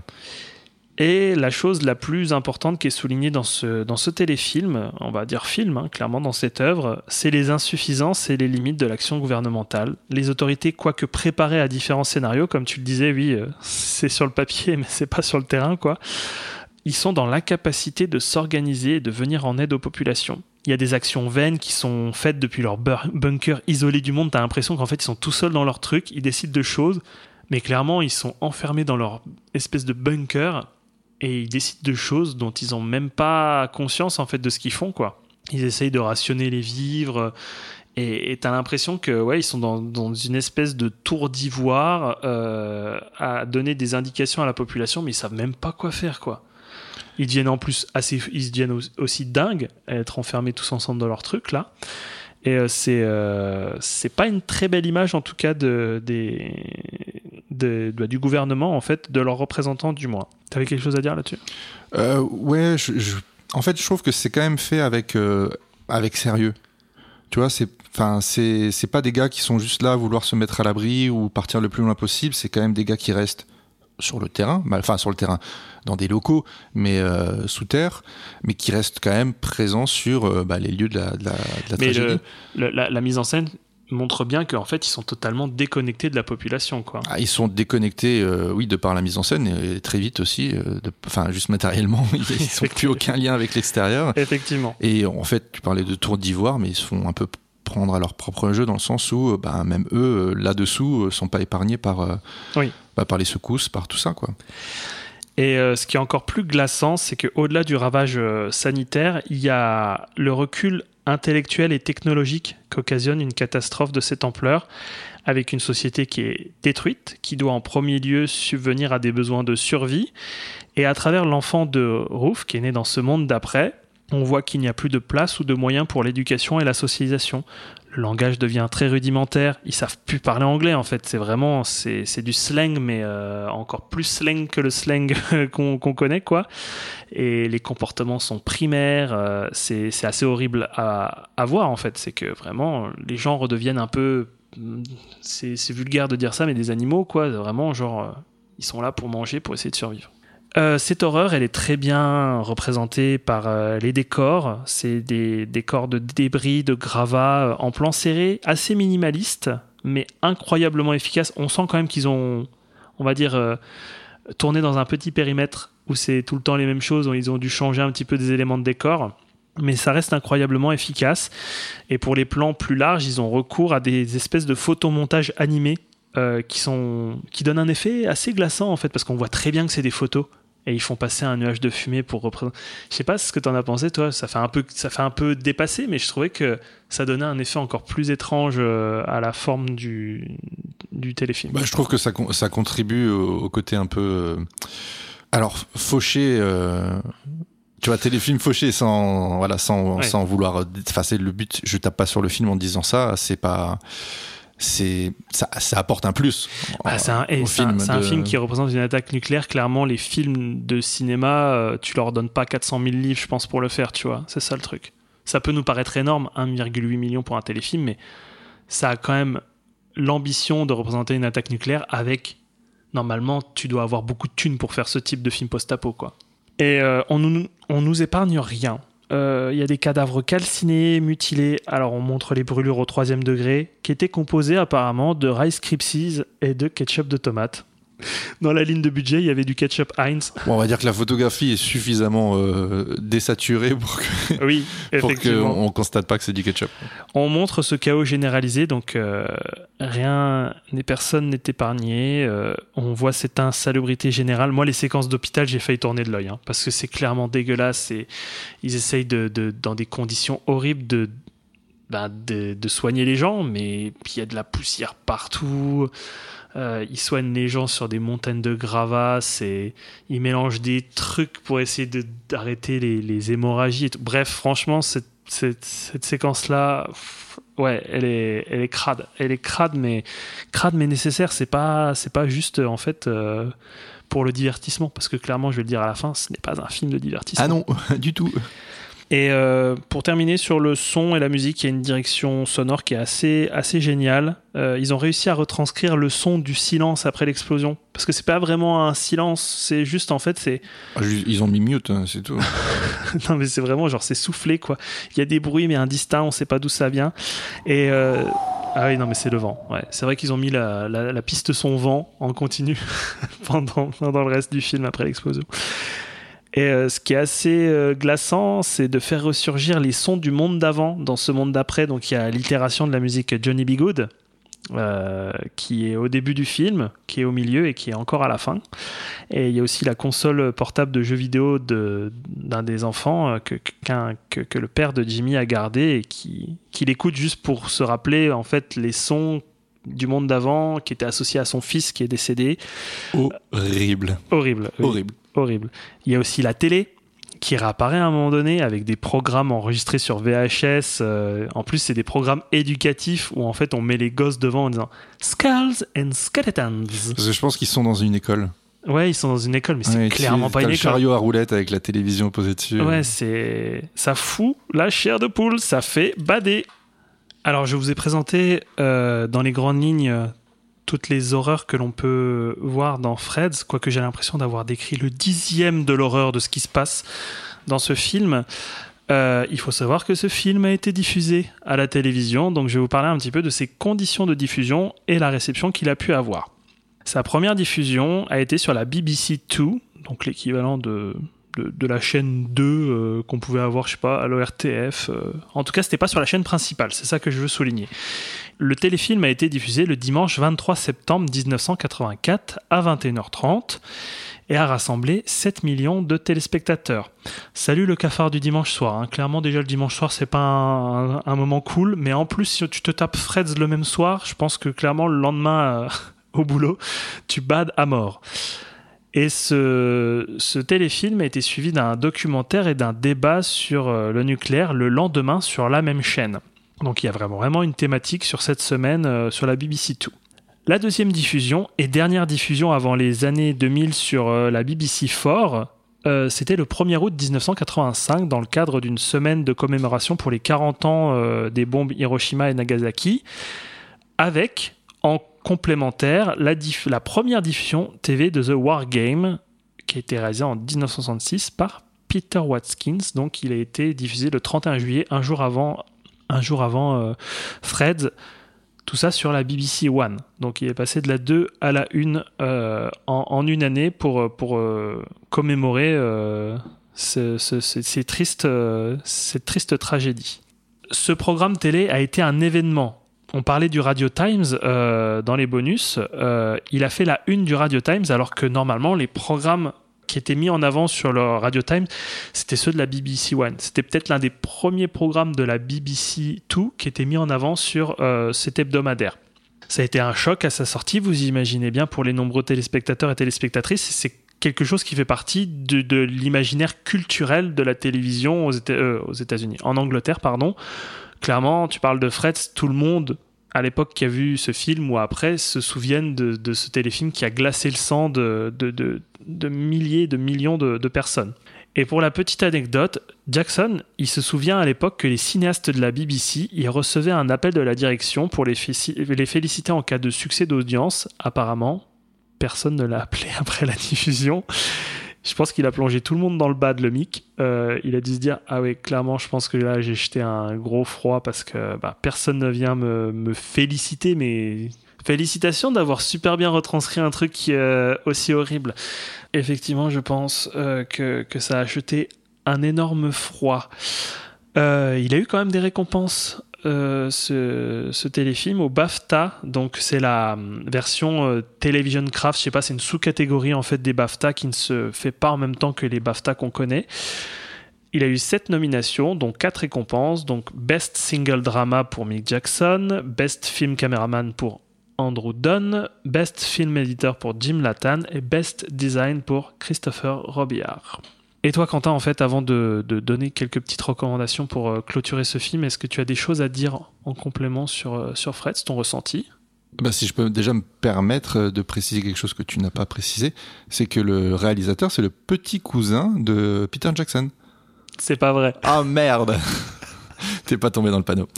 Euh, non, non, je connaissais pas ce film et euh, j'avoue que j'aurais préféré ne jamais le connaître. Euh, je t'en ai presque voulu de l'avoir choisi. C'est vrai? Un tout petit peu. Euh, non, non, tellement le visionnage a, a été difficile. Alors non pas parce que c'est mauvais, euh, parce que comme tu l'as si bien expliqué, c'est une expérience très compliquée car bien trop proche du réel et franchement, on espère ne jamais le savoir. Alors moi, il y a juste un truc avant d'aborder quelques points, c'est que et, et ça n'a pas du tout eu une incidence en fait sur mon ressenti pendant mon visionnage, c'est que en fait, j'ai pas du tout compris pourquoi une bombe nucléaire euh, tapait l'Angleterre en fait? Ah, ben, Pourquoi l'Angleterre dans ce conflit-là à, à ce moment-là? c'est expliqué dans les cartons à un moment donné, c'est que en fait le Royaume-Uni faisant partie de l'OTAN, donc des alliés euh, américains, en tout cas de la, de la coalition contre euh, contre euh, les, les soviétiques, euh, ils le disent à un moment donné qu'il y a, euh, je crois, l'équivalent de 210 mégatonnes qui est tombé sur le Royaume-Uni sur les 3000 mégatonnes d'échanges qu'il y a pu avoir entre les États-Unis et, euh, et les soviétiques. Donc ça veut dire qu'en fait, tout le monde a, ils ont tapé sur tout le monde, je pense, les soviets et, et les ricains, ils ont tapé tout le monde du côté du, du côté du camp soviétique. Je pense que c'était un petit peu ça. Ok, c'est pas c'est pas très explicite, mais j'avoue que j'avais pas besoin de ça en fait hein, pour rentrer dans le. Et en fait, ils voulaient taper des cibles économiques stratégiques des grandes forces, euh, des, des, des, des, des grandes forces mondiales. Donc le Royaume-Uni faisant partie de, de ces grandes forces. Ils tapaient des zones vraiment économiques, industrielles, dénucléarisées, parce qu'effectivement, il y a une base de l'OTAN qui est proche, une base militaire qui est proche de Sheffield, mais il n'y a pas de base nucléaire proche de Sheffield. Ok, merci d'avoir précisé ça. Alors pourquoi selon moi ce téléfilm est si efficace? Alors déjà parce que ça expose euh, les différentes phases donc de cette attaque euh, nucléaire, c'est daté, c'est expliqué et ça nous permet voilà, de nous rendre compte de la rapidité de la gravité des événements, mais aussi à l'inverse en fait des longues attentes qui peuvent en découler, ne pas avoir de nourriture, ne pas recevoir de soins, il y a des moments où les minutes en fait semblent, semblent être des heures, si ce n'est des jours. Ensuite, il y a cette, euh, cette forme qui est proche du documentaire. Clairement, euh, la caméra à l'épaule, la patine que peut avoir, euh, l'image, ça participe à cette sensation de réalité. Mais il y a d'autres éléments qui en font, un, on va dire, un film poignant qui prend vraiment aux tripes. Et encore, je pense que le- l'expression est un peu trop faible. C'est l'histoire de ce couple perdu au milieu de tout ça, et pire encore, de ce couple qui attend un enfant. Euh, voilà, vous commencez un peu à me connaître, vous savez que je suis sensible aux enfants et aux animaux, euh, notamment de leur traitement euh, dans les, films, et j'ai été gâté. Entre les images d'animaux morts, de bébés calcinés, ça ferait presque passer euh, Nuit et brouillard pour une comédie. Non, mais c'est presque vrai, j'ai envie de dire. Mais bon, après, on va pas comparer. Non. Non, mais on va pas comp- C'est pas vrai du tout, mais euh, Non, mais on va pas comparer euh, deux tragédies, dont une qui est fictionnelle. Fictionnelle, mais c'est vrai que dans sa représentation, ça a son lot de, ça a son lot de bad. hein, c'est sûr, effectivement. Et blague à part, donc je disais que suivre cette femme enceinte, seule, qui a perdu toute sa famille, devoir s'en sortir par tous les moyens pour assurer sa survie et celle de son bébé, c'est c'est lourd, c'est plombant. Euh, Il y a des moments, à un moment donné, pour exemple, quand elle est obligée en fait de, de, se nourrir d'un mouton qui est décédé, on ne sait pas comment. Il se pose la question d'ailleurs, mais attends, est-ce qu'il est décédé de vieillesse? Est-ce qu'il est décédé de maladie En fait, est-ce qu'on va vraiment devoir manger cette viande? Il se pose la question 30 secondes. Et après, en fait, l'instinct de survie prend le dessus et il l'ouvre, il le mange comme ça, euh, sans, sans, trop, sans trop réfléchir, tout simplement pour, euh, pour continuer à vivre. Quoi. Une des autres forces de, de, de, de Thread, c'est, euh, et je le dis vraiment sans aucune condescendance, c'est ce que je commençais un peu à évoquer plus tôt, et euh, sans ironie aucune, c'est son côté téléfilm fauché. Et je fais pas référence au jeu d'acteur qui est vraiment plutôt bon hein, pour des comédiens majoritairement inconnus.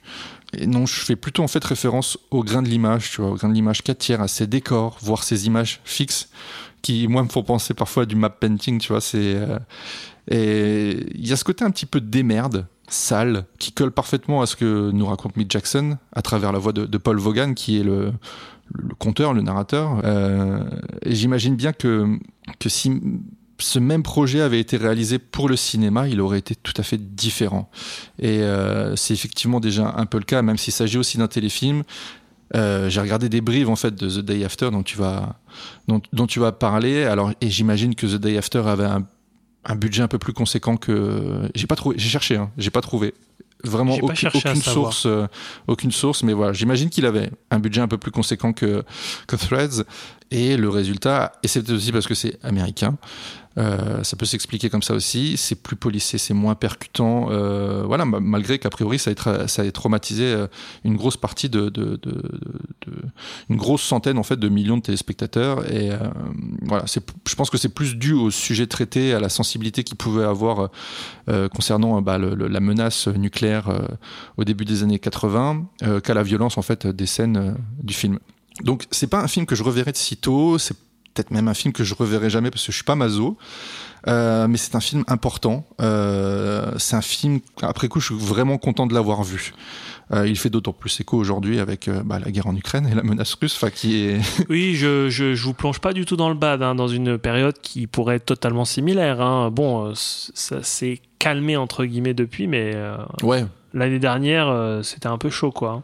Alors je trouve que c'est bien en fait à travers cette production télévisuelle de se rappeler que ça existe, euh, ce que ça peut engendrer.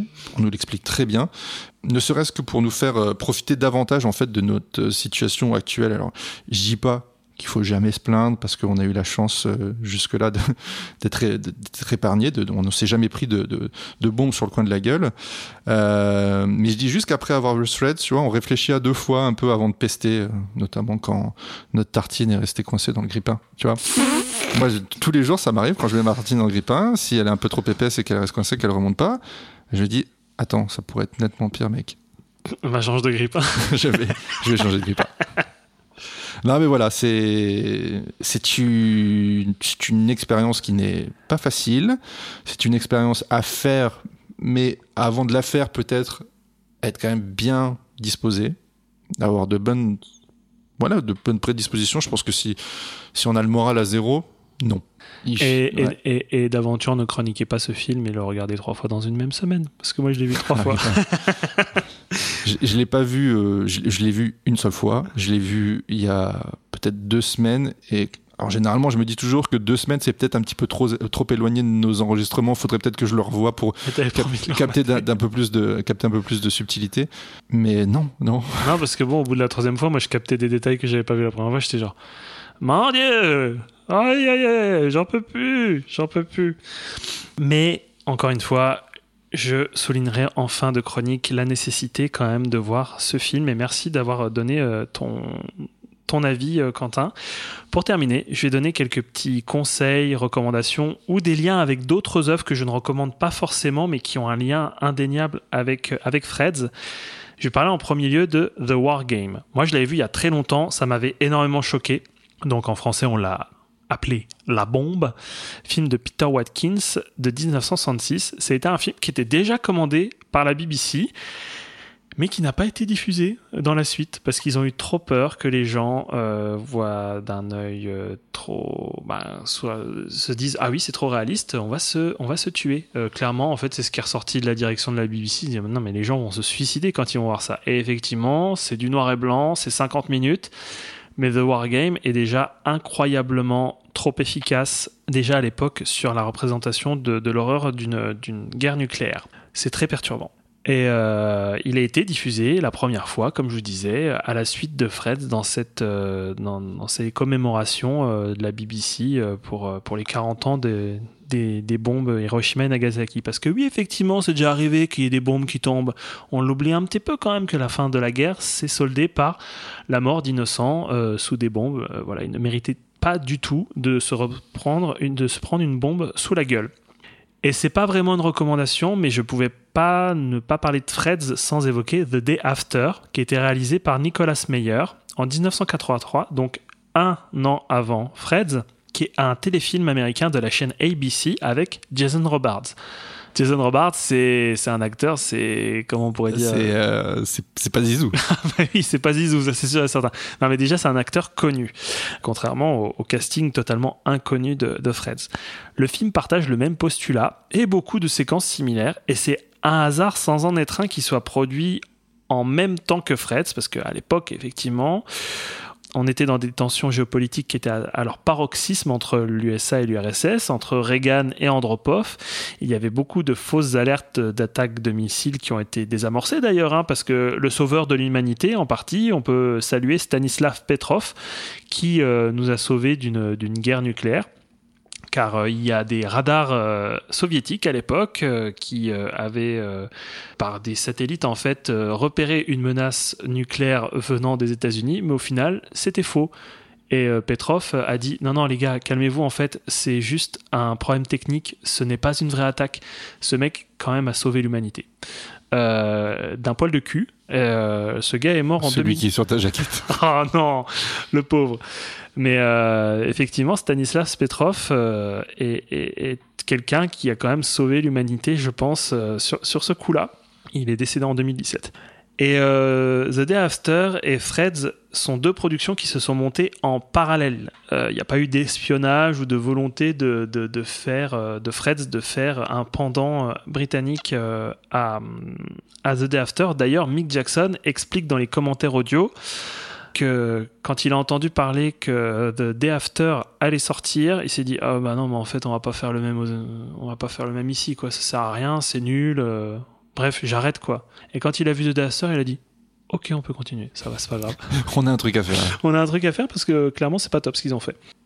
Freds se revendique davantage d'une actualisation de The Wargame que de The After donc. Et on peut lui donner raison car The Day After, malgré ses bonnes intentions, on peut saluer le message anti-nucléaire. En plus, pour un film américain où ils sont clairement au devant de cette guerre froide, hein. ils sont à l'initiative, hein, un peu quand même.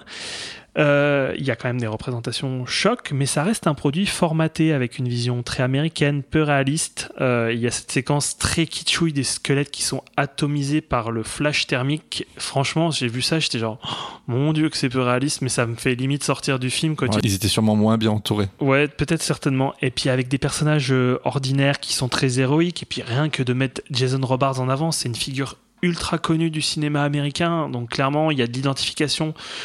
Je dis pas qu'on n'est pas, on s'identifie pas dans Freds, mais le fait est que là, c'est, on s'identifie à des figures héroïque, genre c'est Jason Robards quoi. C'est pas, euh, c'est pas Monsieur Tout le Monde.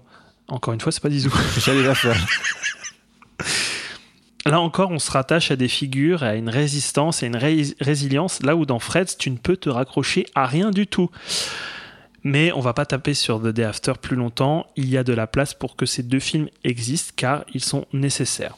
Et je vais terminer pour dire que Freds est un téléfilm qui est pour moi ô combien dur dans sa représentation d'une catastrophe nucléaire.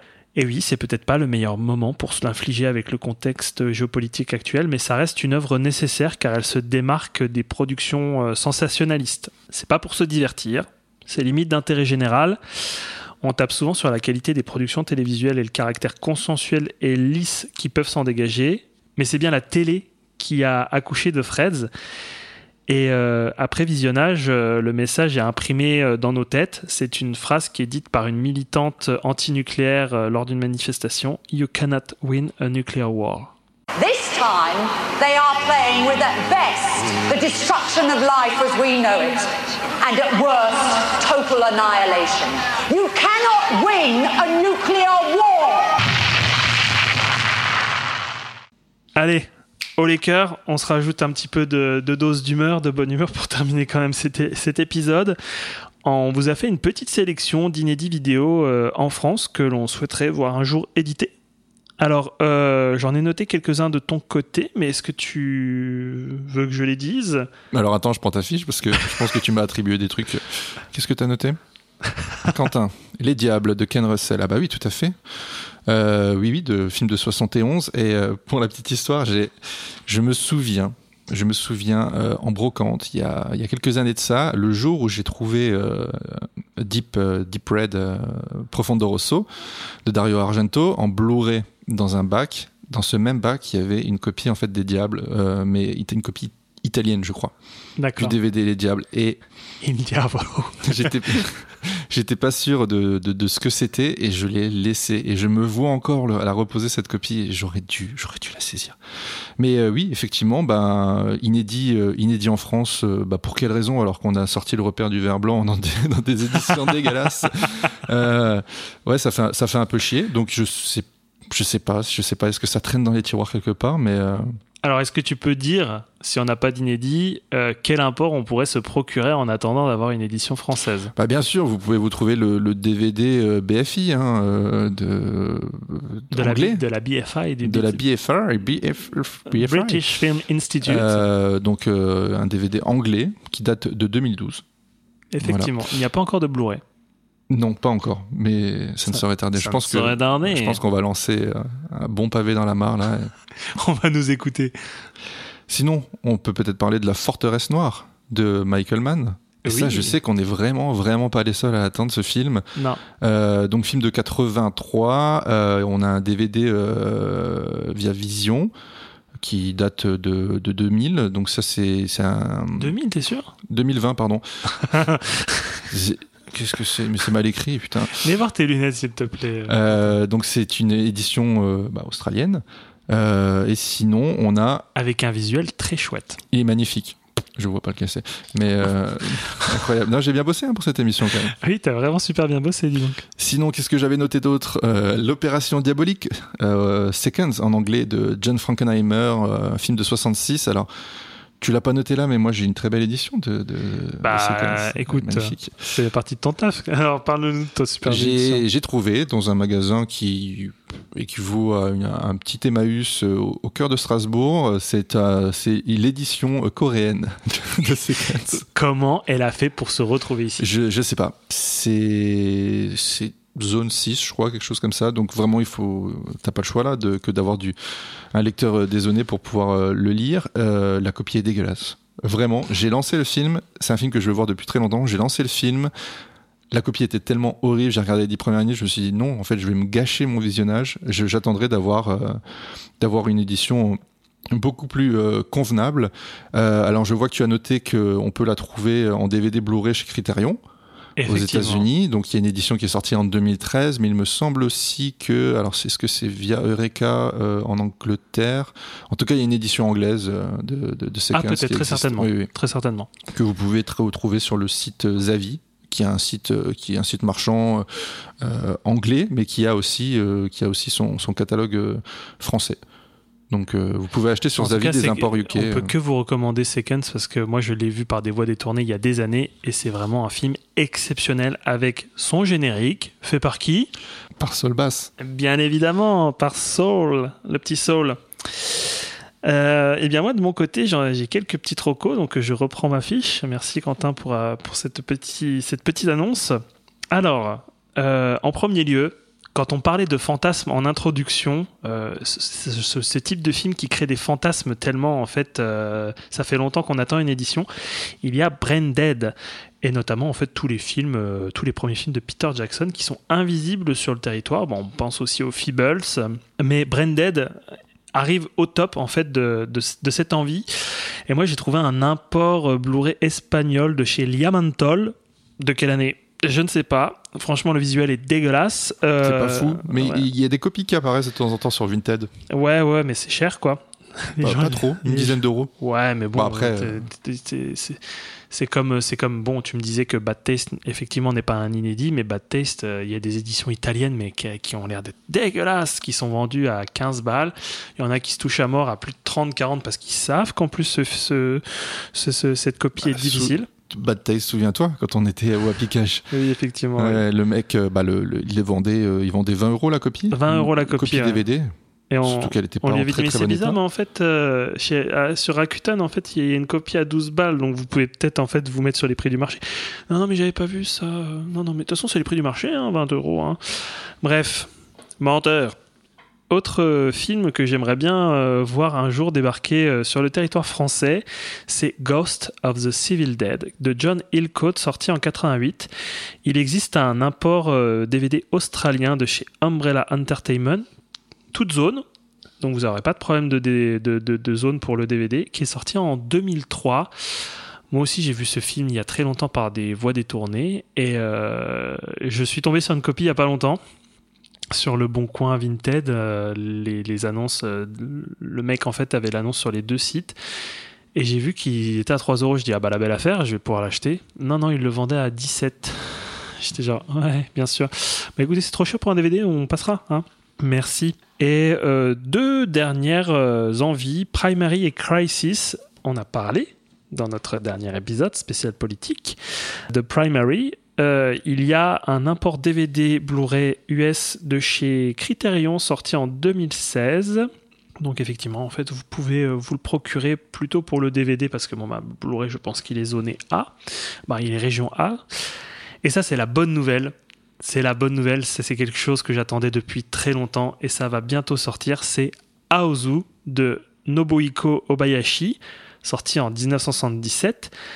Il y a jusqu'à présent un import Blu-ray Eureka qui est sorti en 2018 et qui est trouvable assez facilement autour d'une dizaine d'euros. Mais, mais, mais, ça sort cette année chez Potenkin. Je Et vais tout ça grâce à toi, merci Arvin. je vais fondre directement sur l'édition et me la procurer. Les prières ont été exaucées.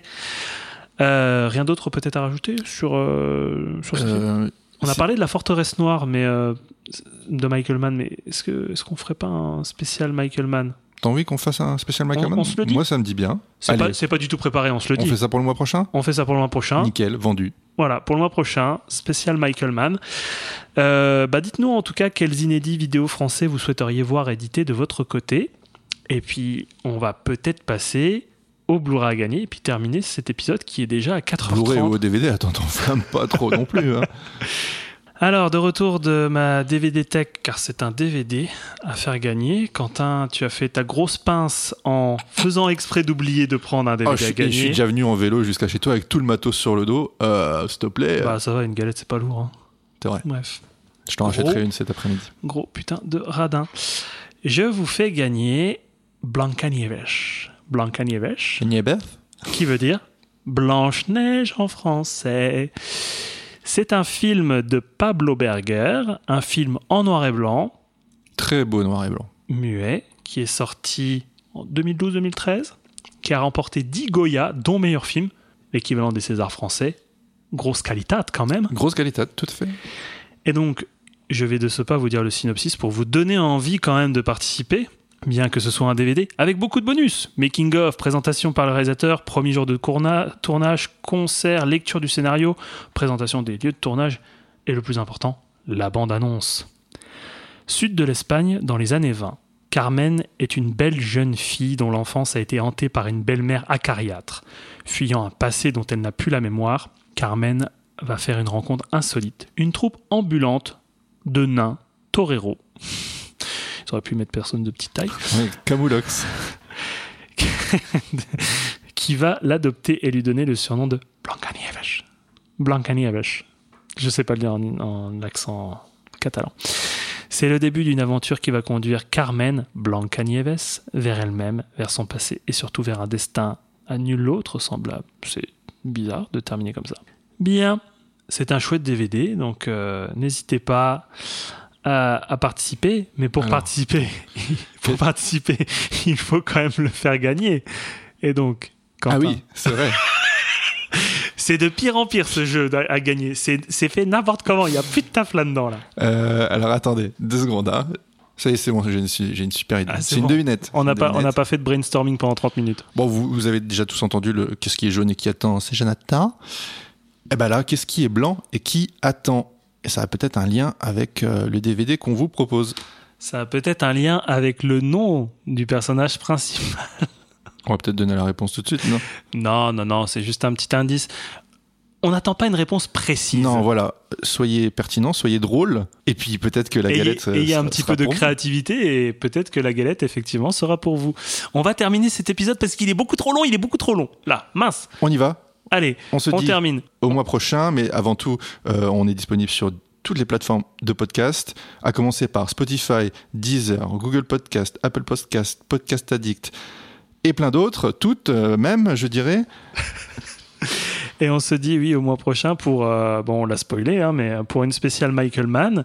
On vous fait des gros bisous. On espère ne vous a pas- avoir fait trop bader en fait avec euh, Freds. Vous allez vous rattraper avec euh, les Prédateurs. C'est un beau film. Tony Scott. Et s'il vous plaît, suivez-nous sur les réseaux, likez, euh, suivez, partagez, ça nous ferait énormément Facebook plaisir. et Instagram. Voilà. Des gros Bezos, des gros Jeff Bezos. Allez, salut, salut, salut. On va manger des kebabs. Allez, ciao, bisous, bisous. Salut les cinéphiles.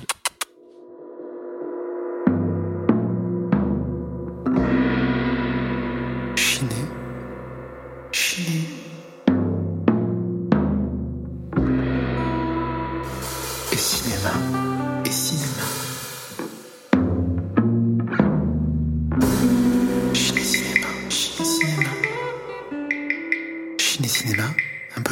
Chiné Cinéma.